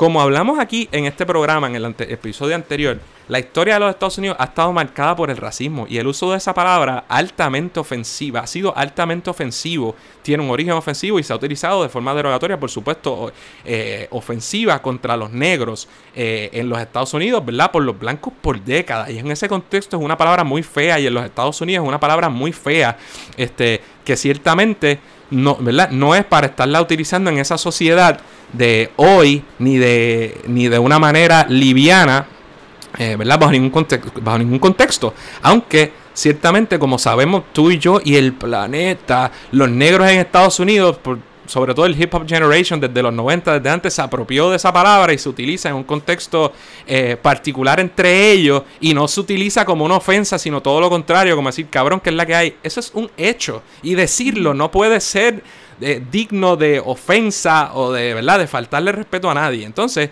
eh, ¿verdad? Esa es la realidad en cuanto a esa palabra. Es probablemente una de las palabras más ofensiva en el, idioma inglés, ¿verdad? Y incluso pues, fuera de los Estados Unidos también se ha utilizado, pero en el contexto de Estados Unidos tiene un contexto particular.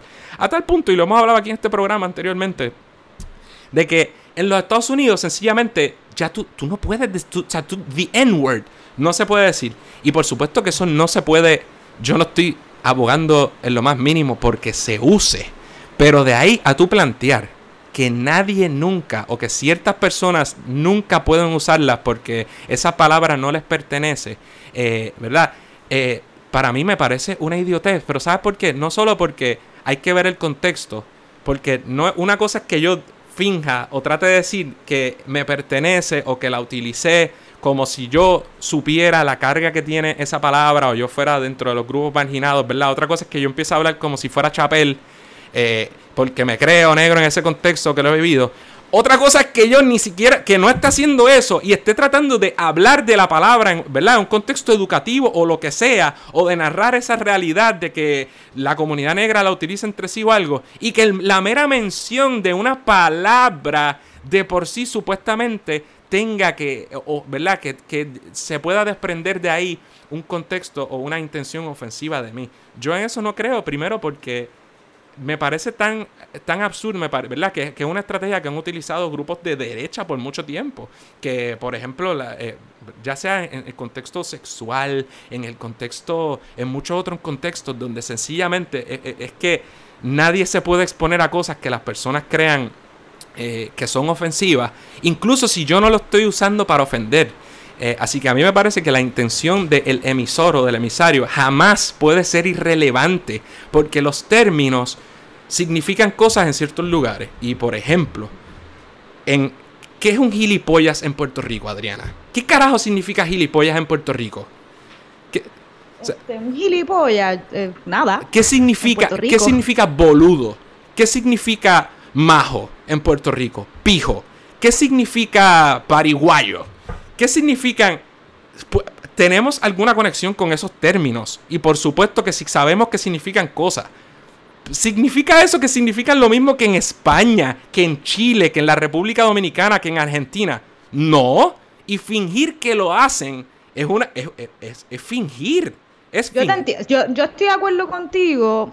Este es súper problemático este tema, pero yo creo que es importante porque, sobre todo, lo cierto es que no los podemos evitar y decir, y decir la N-word o la palabra con N y, olvídate del resto. La verdad es que yo no me, yo no, yo no me siento en posición de utilizar la palabra y la, y la evito a toda costa, pero entiendo lo que tú quieres decir. Y lo y me parece que lo más problemático es que una conversación que debería ser más profunda y más importante, sobre todo en el contexto que estamos viviendo, las luchas, este, ¿verdad? En Estados Unidos y todo lo que está pasando alrededor del mundo, del racismo que seguimos viendo, este, y, todas las causas que se están defendiendo en Estados Unidos, lo que hemos visto en las últimas semanas, pero lo que es la historia de Estados Unidos y lo que, discutimos en el programa anterior, pues me parece que limitarlo a que no se pueden decir estas palabras y por eso y punto te saco, me parece que hace daño a una discusión mucho más profunda que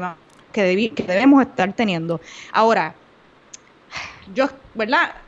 A mí me parece que decir no puedes mencionar la palabra es problemático. Ahora, yo no tengo duda de que la forma en la que no tengo no es que no tengo duda, pero me parece problemático que en la forma en la que lo utilizó Luis Dávila Colón en un contexto también para, para justificar las expresiones racistas de Cobo y de la Comay contra Ana Irma y viniendo de una persona como Luis Dávila Colón, con un historial como el que conocemos, yo no dudo que vengan cargadas con una... vienen con una carga racista también. Pero la, pero la pregunta no es, por eso desde un principio hay que separar de qué estamos hablando.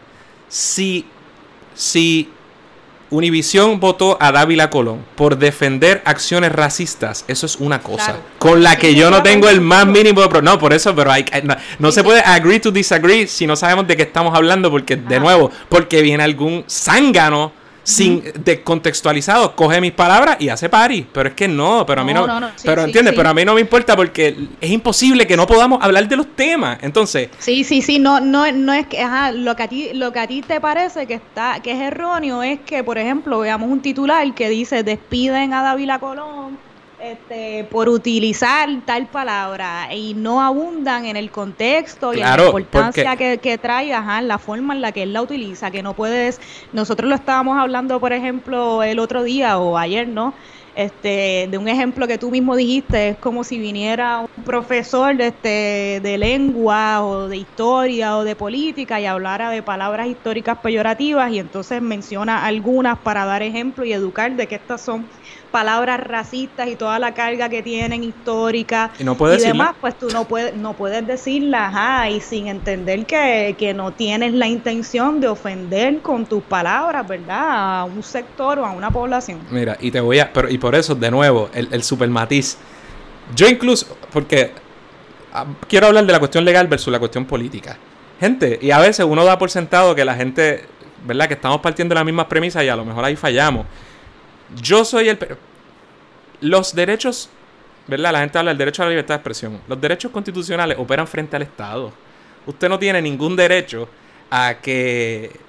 A, ¿verdad? a decir lo que le dé la gana, por ejemplo, en casa. Yo no tengo ningún derecho a decir lo que me da la gana en casa Adriana. Yo tengo un derecho a que el Estado no prohíba mi, mi speech, ¿verdad? Ajá. Eh, en cuanto a personas privadas, eso no opera. Así que, la ¿verdad? Cuando, cuando una persona, quiero hablar un poco del cancel culture, ¿verdad? Y de todo esto. Cuando uno busca crear este acción concertada para ya sea boicotear a un negocio, para no apoyar, para que cancelen un programa, yo estoy totalmente de acuerdo con eso. Con esa herramienta yo estoy totalmente de acuerdo. ¿Por qué? Porque esa herramienta se ha utilizado todo el tiempo políticamente por décadas. Por ejemplo, Gandhi en la India y, los indios buscaban este, no comprar productos ingleses como manera, ¿verdad?, de joder al, poder metropolitano. Excelente. Los negros en Estados Unidos de derechos civiles muchas veces, además de los sit-ins, boicoteaban lugares. Excelente. Eso es una especie de cancel culture. Yo, eh, por ejemplo, los conservadores boicoteaban a los Beatles en los 60, luego de que ellos dijeron que they were eh, bigger than Jesus Christ y que el cristianismo iba a acabar, y los boicotearon y le quemaron los discos. En los 90, más que el feminismo, aunque el feminismo también, pero más que el feminismo, la crítica contra No te duermas venía del, del, de, los, de los religiosos, porque fíjate que e, es la cuestión eh, ¿verdad? Del purismo, de, esta cosa, más que los derechos de, o la objetivación de la mujer, que también no te duermas, eran eso, imagínate. Eh, a los Simpsons los han boicoteado un montón, yo compartí algo sobre, sobre ese asunto, ¿verdad? De cierta manera son cancelaciones. Entonces, de, eh, hay mucha gente ahora, eh, por ejemplo, yo boicoteé cuando no era cool. Yo boicoteaba a Seinfeld desde los 90 y después porque quemaron la bandera puertorriqueña y no me pareció chistoso y porque tenía una falta de, de, diversidad en su programa. Eh, y yo, lo yo boicoteaba a Celia Cruz porque ella no le dio la mano a Andy Montañez y dijo que no le daba la mano a comunistas. cosa que después pagó cuando aquí en un festival le empezaron a buchar y la bajaron de la tarima, bien buscado. Eh, yo, a mí no me gustaba Lourdes Robles porque una maestra me dio una vez en la universidad que la mujer de los ojos brujos, esa, eh, que ella ganó el festival aquel en Chile, en la Guácara, eh, con Yo Canto por Cantar. Claro, cabrón, en un momento en que el, toda la izquierda latinoamericana estaba diciendo sal a caminar y... Espera, ¿Lourdes Robles o perdona, Nidia Caro? Nidia Caro, perdóname, le dije Lourdes Robles, Nidia Caro, perdóname Lourdes Robles. Este, o sea que todos lo hacemos. Y usted se cree que la derecha y los medios corporativos y el PNP y el PPD de facto no boicotean y esquinean todo el tiempo a los que sean puramente independentistas y a publicaciones como esta. Todo el tiempo. Así que el, ahora hay un backlash de parte de los ñeñeñeos, gente tipo, de hecho, artistas, y gente como Chente, como el mismo Roy, eh, eh, Roy, ¿cómo se llama? Roy Sánchez, que todos de repente empiezan a tirarle a los woke, lo que ellos llaman woke, como. Porque woke era un término de los 60 de los negros de Estados Unidos, bueno, que era como stay woke, o sea, como un término de lucha. Que ahora pues ha cambiado un poco, ¿verdad? Y por eso a la gente que está en contra de lo que ellos llaman cancel culture, pues le dicen como que, ah, por ahí viene woke. Este, y yo no tengo problema con ese uso, para nada. Porque acaso lo vamos, no nos gusta ahora porque es más efectivo, porque por primera vez hay una especie de conciencia colectiva que le está haciendo frente a este tipo de lenguaje sexista, eh, homofóbico, racista y que por las redes sociales podemos tener más efecto, ¿no? Yo creo que eso es excelente. Eh, ahora bien, yo lo que creo es que ese uso, y creo que, estos dos, para el uso de estos dos, se debía haber hecho hace tiempo. No tengo ningún problema. ¿Cómo? Para afuera. Porque ellos tienen derecho a que el Estado no discrimine contra ellos. No tienen absolutamente ningún derecho a que eh, yo consuma su contenido, ni a que yo no le diga a los demás que que no consuman su contenido. No tienen ningún derecho a eso. Así que ese lloriqueo, ¿verdad? Como que reservándose, reclamando un derecho para ser racista y demás. Yo no estoy de acuerdo con eso. Eh, entonces tampoco tengo, obviamente tampoco, ni siquiera estoy diciendo que se utilicen estas palabras de cualquier forma o que, o que sea irrelevante. Ajá, de forma liviana. Que, Claro, ni estoy diciendo tampoco que, el que las diga eh, cualquier persona es igual fuera, no, al revés, yo, soy el, yo estoy diciendo que hay que proveer el contexto. Ahora, lo que me parece una cosa de Harry Potter, que uno no puede, ah, no puede decir Voldemort, ¿verdad? Es, esa aplicación directa a, Puerto Rico y descontextualizada como si la... Y, porque incluso en Estados Unidos, pensar que, por ejemplo, en un reportaje de CNN o algo, la palabra sencillamente no se puede decir, me parece un error porque es invisibilizar una realidad. Eh, eh, me parece que es entrar a, algo que es muy peligroso, como si las palabras por sí solas fueran malas. Este, y eso me parece raro. A tal punto, mira, HBO eh, Max tenía Gone with the Wind, uno de los grandes clásicos de Hollywood. Racista hasta el New porque pone negros en el siglo XIX que eran esclavos, porque es que había esclavos, no joda. Y, pero los pone como, como felices, no tiene problema con esto. Pero salió un titular que decía que HBO Max quita Gone with the Wind por racista. El titular fue misleading, en realidad lo quitaron porque iban a poner un disclaimer primero. Lo que ponían, ajá. Disclaimer. Que es algo que han estado haciendo con, con, con, otras cosas, como por ejemplo con muñequitos de Looney, de Looney Tunes y, y, ejemplos, ¿verdad? Que tienen contenido racista. Con el que, con, y con eso no tengo ningún problema. Ahora, de ahí a que alguien diga que, que hay que boicotear Gone with the Wind porque porque, ¿verdad? Por eso, sin entenderlo, es que me parece tan errado y tan nazi, porque precisamente tú tienes que entender esas realidades. Ahora, darle, no es para que los niños lo oigan, no es para que, pero entender, porque es que si no, imagínate, a Mark Twain, uno de los grandes, eh, el, escritor más grande de los Estados Unidos, ¿verdad? del siglo pasado, quizás. Y querían, uno de sus clásicos hace unos años, quitaron en las escuelas del de, libro, ¿verdad? De Huckleberry Finn, eh, el término del que estamos hablando, the N-word. ¿Cómo carajo tú vas a o sea, ¿cómo tú vas a pretender cambiar eso? Como si leyéramos el Quijote quitando. No, así no es que tú lidias con el racismo. Eh, sino que lo atiendes, contextualiza, explicas por qué ese término. Que no es lo mismo eso que decir que ahora yo empiezo a decirlo a tutiplén como si no significara nada. Las palabras tienen un significado y un contexto, pero los contextos varían de quién, dependiendo de quién lo dice, dónde se dicen, qué carga tiene, porque y, ciertamente alguien posible, concebiblemente, pueda ofenderse meramente por escuchar eso, pero es que no puede ser, así no era el lenguaje. Y el hecho de que alguien concebiblemente pueda sentirse ofendido por, la, por meramente escuchar una palabra, me parece que hay hasta una, una, hasta una mentalidad paternalista de que esa persona no puede discernir entre, la, entre lo que es verdaderamente ofensivo o no. Y eso me parece totalmente descabellado. Sobre todo porque, de nuevo, hay, hay palabras que nosotros ni siquiera sabemos qué connotación tienen, que esta no es el caso. Eh, pero tienen que importar cuál era la intención y cómo se estaba diciendo detrás del mensaje. Pero yo te puedo asegurar que mi abuela, por ejemplo, no tiene idea de, de lo que significa eso. Este, así que creo que tampoco podemos caer en, lo absurdo, ni de creer que sencillamente hay eh, sectores en la sociedad que son incapaces de entender o que son capaces de meramente ni de proferir ciertas expresiones independientemente del contexto. Así que de verdad que me parece que eso no le hace un favor ni a las causas ni a las luchas que se están buscando proteger con ese tipo de discurso. Me parece hasta un discurso sin sentido. Este, Pero por ejemplo, ¿y, viste lo que pasó con Ange Maima? Eh, no lo he visto tanto como... Eh, me parece que pues lo mismo, la gente ha estado molesta. Yo no sé si es que ellos dijeron que iban a retirar el logo o que la gente está hablando de boicot, pero, pero ha habido una discusión similar, ¿verdad?, sobre la imagen que, de Maima, que es una negra, una esclava en su época, que es esta imagen que tú dices, la misma que presenta Gone with the Wind que es de una esclava que parece estar feliz con, con, ser, con ser esclava, ¿no? Este, que te hace café aquí, este, mama Inés, o, te hace pancakes y está feliz eh, pues, siendo una esclava.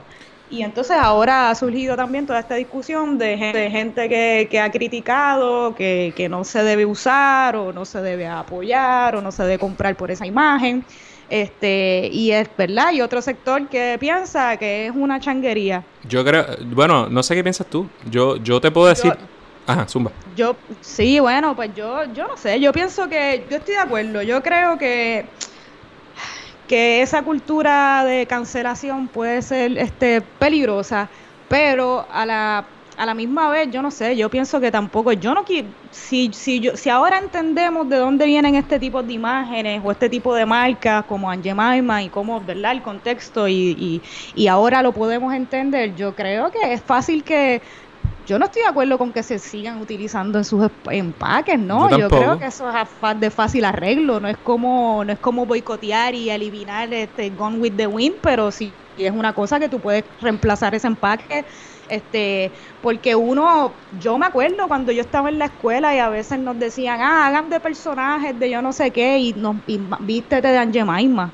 Y uno es niño y tú no entiendes lo que estás pasando y sin querer, ¿verdad? Este, te consumes toda, toda esa información que, que, es racismo y tú no te das cuenta. Pero, fija, pero fíjate... estereotipos que se perpetúan. Totalmente de acuerdo, pero, pero fíjate la diferencia entre ese caso Fíjate la diferencia entre el caso de Cobo Santa Rosa, donde claramente hay una estereotipación, por, como por querer decirlo, de, ¿verdad? De, lo, y de, adscribirle ciertas cualidades o actitudes a una persona por su color de piel, como es el caso de Angemaima, que by the way, tengo entendido que para colmo esta persona compitió y se hizo un fracatán de chavo. De hecho, la, la, no sé si hizo un fracatán de chavo, pero que, que compitió para salir en esa, en esa carátula. Igual que la, persona que salió en Gone with the Wind, la actriz, ¿tú sabes lo que dijo? la primera persona negra en ganar un Oscar, que ella prefería ganarse miles haciendo de esclava que ganarse una miseria haciendo una esclava. Para que tú veas como la cuestión de clase también y en ese contexto era un... Pero, ¿sabes? Formó una oportunidad profesional, lo cual es bárbaro, ¿verdad? Es una tristeza de las realidades sociales, pero denota la complejidad de este asunto. Pero fíjate cómo una cosa es perpetuar estereotipos, como pasó aquí en la campaña esta de una agencia gubernamental. Una cosa es tratar, ¿verdad?, de cambiar logos y cosas para adecuarlo a los tiempos y evitar perpetuar roles conforme al, ya sea al sexo, al género o al color de piel de una persona. Que, que yo, por supuesto que yo estoy on board con eso, yo no tengo problema. Otra cosa es que, la, que nunca se pueda decir la palabra bajo ningún concepto. No, pero es que no. Entonces, y claro que te pueden decir, no, porque tú jamás vas a entender, pero ¿cómo es posible? Yo no puedo abortar.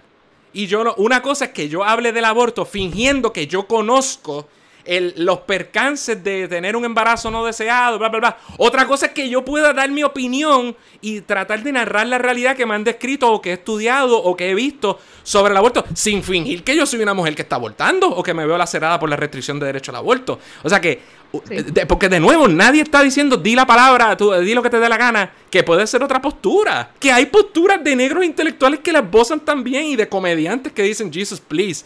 Pero Pero eso no es lo que estamos diciendo. La pregunta es si decir, en, ¿verdad? Volvemos a lo mismo. Si decir la palabra meramente debe activar eso. Y una cosa es la cuestión, eh, ¿verdad? Si eso, el derecho a la libertad de expresión que ya dije que opera frente al Estado. Otra cosa es lo que puede hacer la compañía contractualmente, porque a lo mejor le decía, esta palabra no se dice aquí y punto. Otra cosa es que de política pública tú digas, mira, pues no se dice. Todo eso yo lo entiendo y de ninguna manera lo estoy Incluso lo entiendo en el contexto de Estados Unidos. Me rehuso a aplicarlo. Pero ahora, yo te pregunto, Andrés. Pero lo, pero lo último, para terminar. Pero lo último. Este, todo eso. Pero otra cosa es fingir, porque es fingir que donde quiera que se diga esa palabra, hay una, hay una ofensa. No, porque es que yo no puedo. Para mí, la ofensa nunca jamás va a depender exclusivamente de lo que un tercero pueda entender, sino de lo que la persona en efecto trató de conllevar. Porque hay gente que te puede decir qué linda tú eres y mirarte y en realidad te está ofendiendo más que aquella que te dijo que te entiende. Porque, porque el contexto es importante. Y el problema con todo esto es que fingir. Es como, ¿sabes? los, los modelos cambian y los debemos cambiar. Y las concepciones de género, porque fíjense que yo estoy de acuerdo con que las debemos cambiar. Pero, ¿verdad? Pero otra cosa es fingir que el que no las cambia automáticamente tiene la intención o el efecto de ofenderte porque no las acogió. Por ejemplo, si Estoy dando muchos ejemplos. Si yo voy con mis viejos, mi abuela, par de gente a un restaurante y viene un señor mayor y, le, dice a alguien, dama, siéntese por aquí, por favor. a lo mejor ese uso es anticuado, no se debe utilizar, debemos tener una concienciación mayor.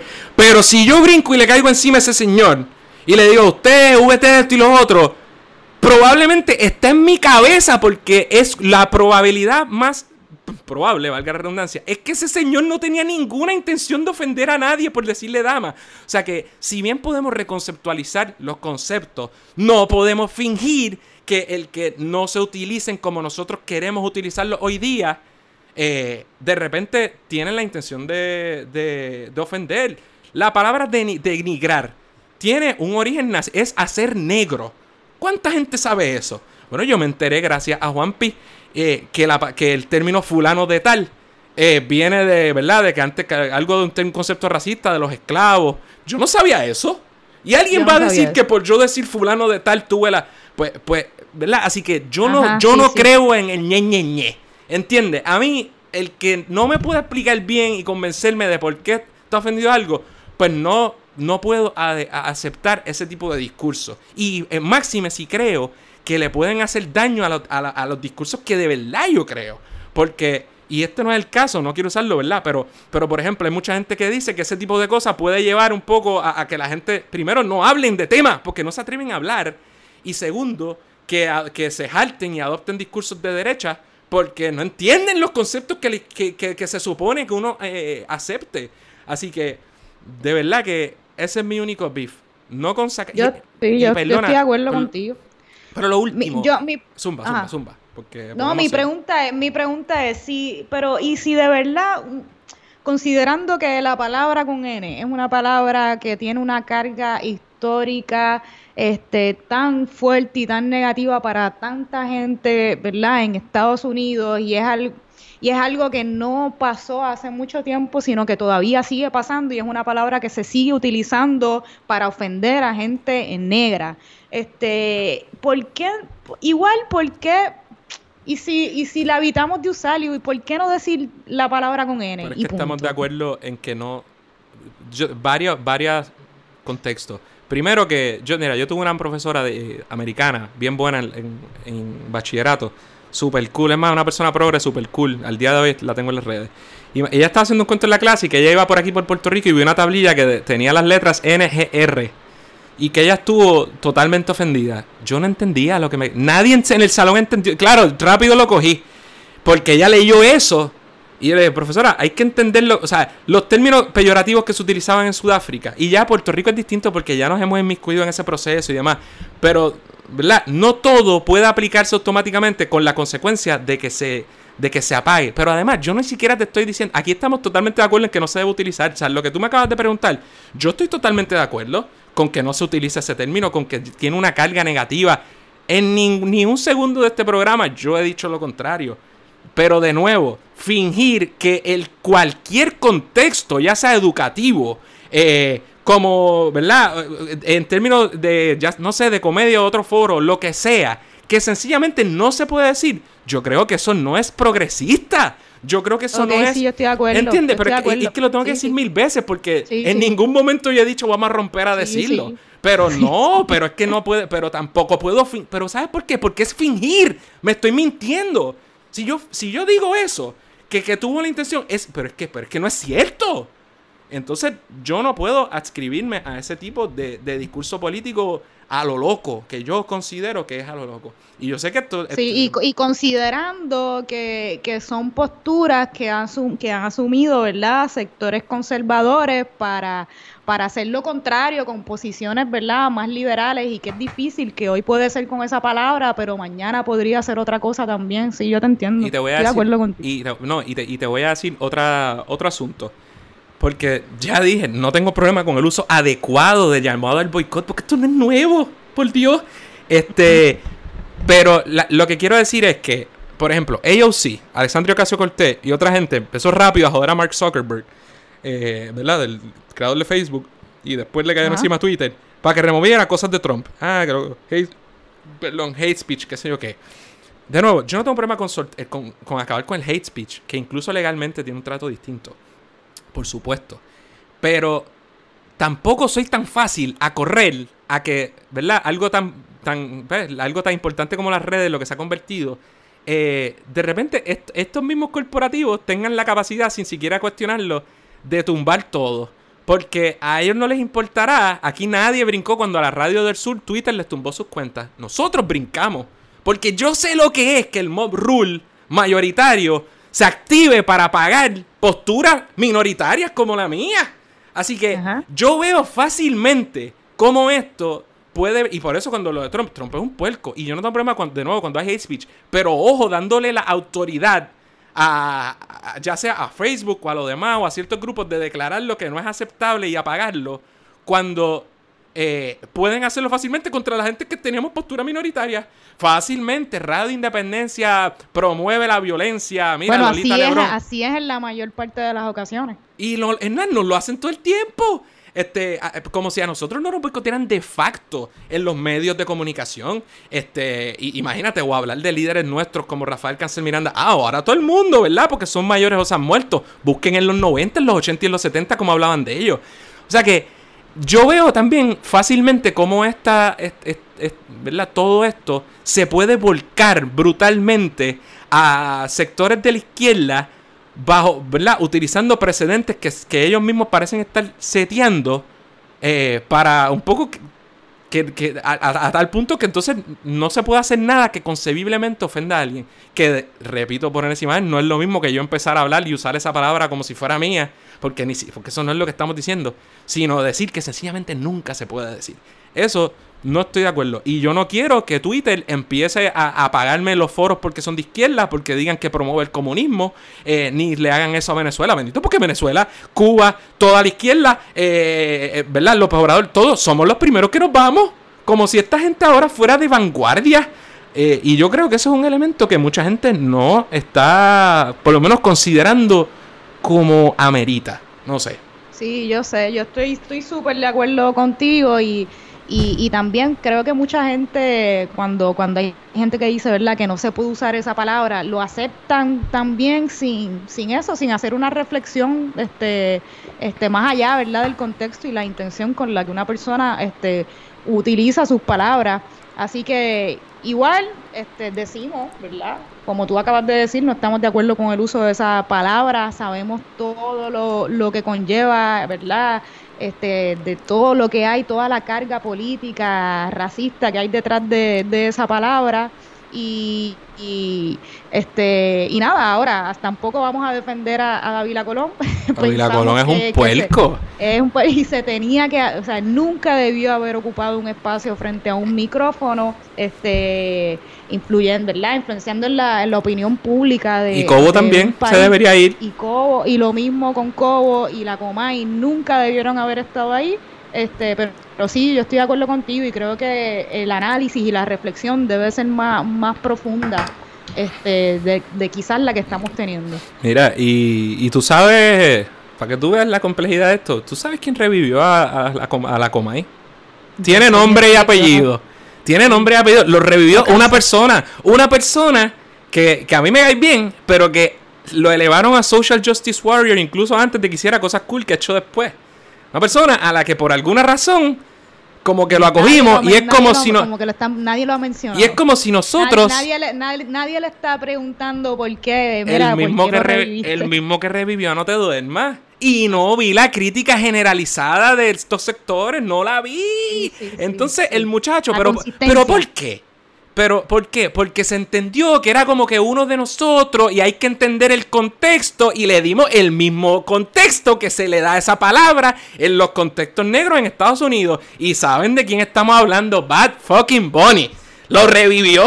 El- nadie quería saber de la Comay hasta que el muchacho lo puso en su concierto. Primero o- o hizo algo ahí de promo con él y después vino calladito y nadie brincó con la Comay. Hasta ahora. No debía haber vuelto. No debía haber vuelto. Y David Colón hizo, por último y para cerrar, antes de que tergiverse, hizo una defensa de las acciones racistas de Cobo Santa Rosa. Yo, eh, yo creo que eso lo hizo. Y yo creo que eso está mal y a lo mejor hasta para votarlo. Pero el mero, pero fingir que él usó esa palabra con la intención de, ¿verdad? O, o con esa carga, eh, no, no, y tampoco, y no creo que pueda ser que por el hecho de que alguien, por el mero hecho de escucharlo concebiblemente a alguien, no se puede usar, me parece que es un camino equivocado que debemos coger como sociedad. No es esa la manera en que yo creo que avanzamos la discusión de estos temas. Está súper cool. Este, tengo, tengo mucha curiosidad de qué va, qué van a pensar nuestros podcast escuchas cuando escuchan este programa. También, pero Este, pero sí, estoy, estoy de acuerdo contigo, estoy súper de acuerdo contigo. Y de acuerdo con que David La Colón no sirve, que no se crean que lo estamos defendiendo, ni que estamos defendiendo el uso de la palabra, para nada. yo creo que nosotros creamos este foro con una sola intención y era hablar de temas políticos y llevar nuestra línea política. Y Co- si ajá. yo si no puedo decir lo que pienso de esta forma, imagínate, acabamos de hacer el programa y por miedo a la reacción ni siquiera se dijo la palabra. Estupidísimo, estupidísimo. Si yo mañana estoy en un curso y tengo el privilegio de dar un curso universitario, tampoco la puedo usar. Absurdo, absurdo. O sea, yo leí mil casos donde se utilizaba la palabra. No se debe utilizar en derecho tampoco. Absurdo. Pero bueno, este... Esa es la que hay. Nosotros creamos esto para hablar como quisiéramos, así que prefiero hablar del tema porque no tengo que caer en los, ¿verdad? En, en lo que otros u otras dictaminen deben ser los discursos políticos de lo que yo considero es la izquierda y sobre todo cuando creo que nos hacen daño a la larga. Este, así que por eso optamos por hablar de este tema. Y además que son son discusiones que hay que, que hay que tener, yo creo que es importante, tú sabes, yo creo que mientras, mientras más hablemos a profundidad de lo que está pasando, mejor. Eh, mientras se quede la discusión en una llanita, pues eso sí es peligroso. Así que nada, esperamos que la gente comente mucho, a ver qué piensan. Bueno, Corillo, llevamos una hora y 45 minutos. Quizás, quizás, no sé, este sea el programa más largo que vayamos a tirar íntegro. No, Debe estar por ahí. ah, Bueno, es que ser, teníamos, íntegro, el, sí, teníamos el de. Fernando Martín, pero lo picamos Lo en dos. El de Lolita y Pedro Albizu lo picamos en dos. Yo creo que había uno como de 1.45, pero no estoy seguro. Este va por 1.46. Yo creo que sí. Incluso hasta podríamos tirar un bono para joder. Vamos, este, eh, ¿Qué has hecho? ¿qué ha pasado? ¿Qué estás viendo, Andrés? Space Force. Me reí con No la he cojones. visto, me lo has dicho y un par de gente me lo ha dicho que la vea y no la, no la he visto por boba. Y sabes que no he terminado, Andrés, Star Wars. Claro, estás enferma, de verdad. Pues ya lo loco. Estás a lo loco. Este... ¿Qué, más, qué más he visto? Déjame ver. Ah, dije que estoy viendo The Leftovers. ¿Cuál Es una es serie esa? de HBO. Es una serie de HBO este, que tiene tres temporadas. Voy por la segunda temporada y está, está nítida. Todavía no entiendo qué es lo que está pasando, pero está nítida. Esa, esa, esa Eh. no es de Clooney, ¿verdad? Esa no es de George Clooney. No, no, no. Confundido, No, no conozco a los actores que salen, no, no, no sé si son muy reconocidos. Hacho, pero Space Force me dio risa porque Steve Carell a mí me tripeaba, pero me, me un poco. Yo creo que él se fue a hacer otras cosas. Y no sé, esto me dio mucha risa. Y Quiero se tripean- verla. Se atripean al gobierno gringo, este, ¿sabes? Es como que la administración Trump, nunca dicen Trump, pero se tripean a AOC también, como que The Angry, The Young Angry eh, Congresswoman. Eso puede ofender brutalmente a alguien porque, se- pero, ¿sabes? Volvemos. Eh, pero está bien chistoso. Entonces ellos crean un Space Force, quieren la luna, siempre están peleando con China. En verdad que es, es cortito, son 10 episodios creo, de media hora, algo así. Súper cool. Este, pues que yo he visto, nada, estoy viendo eso, ¿qué más he visto? Yo vi The Office, así que la quiero ver, por eso la quiero ver en esta cuarentena. Va a pensar quizá que es el mismo, pero tiene... Por eso. Este, ¿y qué más? ¿Qué más ha hecho? Ver fútbol. Eh, ¿Lo empezó? ¿Lo viste? Bueno, yo lo, yo lo tengo que ver este, muchas veces, ajá, muchas veces no porque yo quiera, o simplemente porque ahí está puesto en el televisor. Hoy había un juego, estaban viendo un juego, Tottenham versus yo no sé quién. Yo, yo vi que el Barça... Bueno, y sí, ahora está- por lo menos en la Liga Española están jugando como dos o tres por semana. Vi que el Barça ganó otra vez. Este... No he visto nada. Sé que empezó el fútbol, pero no he tenido la oportunidad de verlo. Probablemente... Esta semana fue cargada, gente, como, como escucharon. Sí. Si llegaron hasta el Sí. final, tuvimos de todo. Vistas públicas, sesiones, trabajos, más trabajos, cosas políticas. Sí, este, y probablemente las que vengan van a ser pareciditas. Sí mismo. Pues nada, yo creo que es suficiente ya. Yo creo que para mí que este oficialmente es el más, el más más largo que largo vamos a tirar íntegro. Así que nada, Corillo, esperamos que les haya gustado. Sí, esperamos que les haya gustado y que comenten, que nos digan cuál es, cuál es su opinión, este, para seguir teniendo esta conversación que es bien importante y que estén pendientes a la semana que viene, que viene un programa que les debemos de Julia de Bulgo, eh, que nos motiva un montón, que queríamos hacerlo, estábamos súper pompeados para hacerlo este pasado martes, pero no se dio. Y vamos para la oficina. Va para la oficina, Con vamos a estar en Radio. Independencia con las debidas precauciones, así mismo es, así que pendientes a ese programa que va a estar bien, bien. Pregunta seria, ¿esto, ¿esto es un programa de Radio Inda en cuarentena? ¿O ya esto no es? No sé, Esto es, esto no es Radio Inde en cuarentena, esto es Radio Inde en distanciamiento social. a fuego. Coño, pero ahora me pusiste difícil si le voy a poner el playlist.